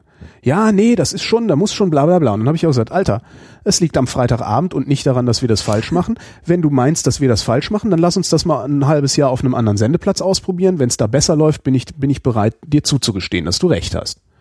So, danach war die Diskussion zu Ende. Beziehungsweise hat er mir dann eine Ansage gemacht, wo ich gesagt habe, okay, du bist der Chef, ich tue, was du sagst. Ja. Was äh, schon mal ganz interessant ist ähm, und was dann auch wiederum äh, ein sehr guter Hinweis darauf ist, dass er ganz genau weiß, dass ich recht habe. Mhm. Sonst hätte er mich nicht äh, anordnen müssen aus einer machtvollen Position heraus. Und das kann man, kann man glaube ich, immer machen. Immer wenn jemand kommt und eine Behauptung aufstellt, kann man sagen, okay, dann überprüfen wir jetzt mal deine Behauptung. Ja. Und am besten überprüft man deine Behauptung, indem man dich als erstes mal fragt, was muss passieren, welcher Zustand muss eintreten, damit du von deiner Behauptung Abstand nimmst. Mhm. Hatte ich neulich auch. Neulich habe ich äh, mal wieder, äh, es gibt so, es gibt eine eine äh, Verschwörungsesoteriker-Szene, ähm, die wahrscheinlich die einzige ist, die ich nicht auslache, sondern mit denen ich ernsthaft Mitgefühl habe, und das sind die äh, sogenannten Elektrosensiblen. Mhm. Ähm, die bilden sich ein, dass irgendwelche Störungen in ihrem Leben, äh, sei es gesundheitlicher Art, sei es irgendwas, daher kommen, dass wir von Elektrosmog umgeben sind. Ähm, das die zu, zu, zu der Person habe ich halt auch gesagt, äh, okay, was, äh, du sagst, in fünf Jahren sind wir alle krank. Was ist, wenn wir in fünf Jahren nicht alle krank sind? Hast du dann Unrecht gehabt mit deinem, mit deinem Elektrosmog-Dings? Und die Antwort war halt, ja, dann sind wir es halt in zehn Jahren. Ja, es ist ja jetzt mhm. nicht, ist ja jetzt nicht äh, festge festgelegt, dass das in genau fünf Jahren passieren muss. So, und in dem Moment kannst du eigentlich schon aufhören zu diskutieren. Da weißt du halt ganz genau, okay, nee, das ist es nicht. Ne? Also du hast Unrecht. Garantiert, weil wenn, ne, wenn es so wäre, wie du sagst, dass wir alle, ne, dann müsste es ja irgendwelche Auswirkungen geben, die sich benennen lassen. Und dann kann man halt auch sagen, okay, wenn in fünf Jahren nicht alle krank sind, dann habe ich wohl Unrecht gehabt. Ähm, äh, was, warum ich, warum ich mit denen äh, übrigens Mitleid habe und sie nicht auslache, ist, weil ich glaube, dass die wirklich eine ernsthafte, wenn nicht schon ausgeprägte, aber im, An, im Anmarsch seiende äh, Angststörung haben. Und eine Angststörung geht nicht mehr weg wenn du da nicht wirklich ordentlich aktiv und mit professioneller Hilfe gegenarbeitest. Ähm, weil irgendetwas stimmt in ihrem Leben nicht und sie haben ein, eine Ursache identifiziert, derer sie auf gar keinen Fall Herr werden können. Strahlung. Ja, sieht man noch nicht mal. Darum, also ich mache mir dann immer sehr, sehr Sorgen um solche Menschen. Naja, wie kam ich denn jetzt dahin? Ja, genau, weil das, weil das nämlich so ein Gespräch war, wo ich sage, okay, du behauptest das, der Elektrosmog, mhm. der macht uns alle krank. Warum bist du krank? Warum bin nicht ich krank? Warum ist niemand, der hier am Tisch sitzt, krank? Ja, warum hat niemand hier am Tisch dieselben Symptome wie du, wenn du doch sagst, dass das uns alle betrifft? Wann muss ich die Symptome, bis wann muss ich die Symptome spätestens entwickelt haben, damit du noch recht hast? Mhm. Und das kannst du, glaube ich, auch mit äh, Search Engine Optimizern machen. das, glaube ich, geht ganz gut. Ach, genug. Justin wüsste gerne. Wenn man die Kaffeepads für eine Umweltverschmutzung hält, warum steigt man dann nicht auf löslichen Kaffee um? Hat er seine Mutter im Kopf? Was? Hält seine De Mutter, Mutter Kaffeepads für Umweltverschmutzung? Ich weiß es nicht. Äh das hört sich für mich immer so an. So, ähm, oh, ich kenne da jemanden, der nervt mich ohne Ende und der hält Kaffeepads für Umweltverschmutzung. Warum steigt er dann nicht einfach auf löslichen Kaffee um? Ich weiß nicht. Also diese, diese Frage, die ist nicht auf uns zugeschnitten. Die ist nicht formuliert worden, um uns zu unterhalten, sondern die ist formuliert worden, um den eigenen Unmut über eine Person aus dem engsten Kreis loszuwerden, würde ich jetzt mal behaupten. Hm. Weiß ich nicht, also ich, ich, ich gebe mal eine andere Antwort darauf. Weil löslicher Kaffee scheiße schmeckt, den trinkt man halt im Notfall. Also den trinkst du halt, wenn nichts anderes gibt, wenn du nur ja, einen Wasserkocher hast oder sowas. Löslicher Kaffee ist eine. Ja. genau, im Business Hotel, die ja in der Regel nur Budget Hotels sind, aber ja, im Business Hotel gibt's das. Ja, nee, das ist, der schmeckt halt nicht. Außerdem schmeckt halt nicht. Die Frage ist halt doof formuliert, wenn man, wenn man Kaffeepads für Umweltverschmutzung hält, warum brüht man dann nicht frischen auf? So, oder warum brüht ja. man dann, ne, so müsste man, naja, aber so, so halt nicht. Sehr schön. Tobias wüsste gerne. Wenn ihr morgens aufwacht, woran denkt ihr als erstes? Ähm, ich bin erstmal total befangen von dem Traum, den ich hatte und versuche den nochmal durchzugehen, mir die ganzen Szenen zu vergegenwärtigen und dann schwöre ich mir, boah, das war so krass, das vergisst du nie und fünf Minuten später habe ich alles vergessen. Aber kannst das du, ist das, was ich meistens mache. Kannst du das immer? Also hast du das immer, dass, dass, dass, deine, dass du dich an deine Träume erinnerst, wenn du aufwachst? Ähm, ich bin sehr traumfixiert, muss ich schon sagen, weil ich Träume als Inspirationsquelle nehme.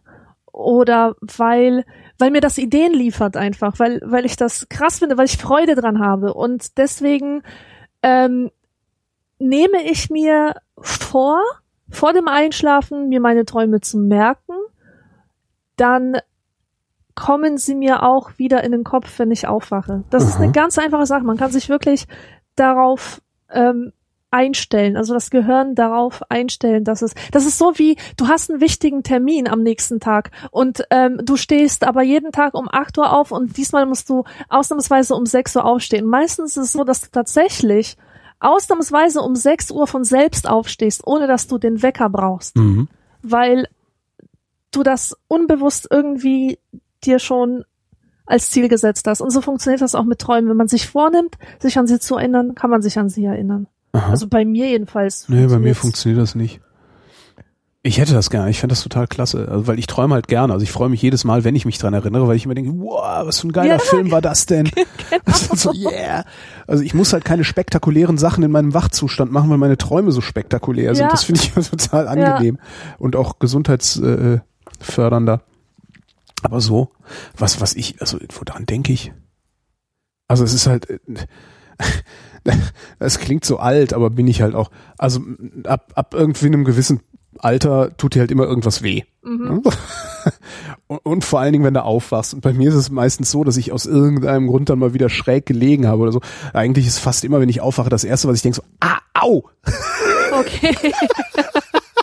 das ist eigentlich immer so mein erster Gedanke, so, ouch! Ja. Das ist ja furchtbar. Und äh, ich will nicht aufstehen. Das ist, also ich bin, eigentlich bin ich, ich bin, ich jammere gerne rum morgens, ja.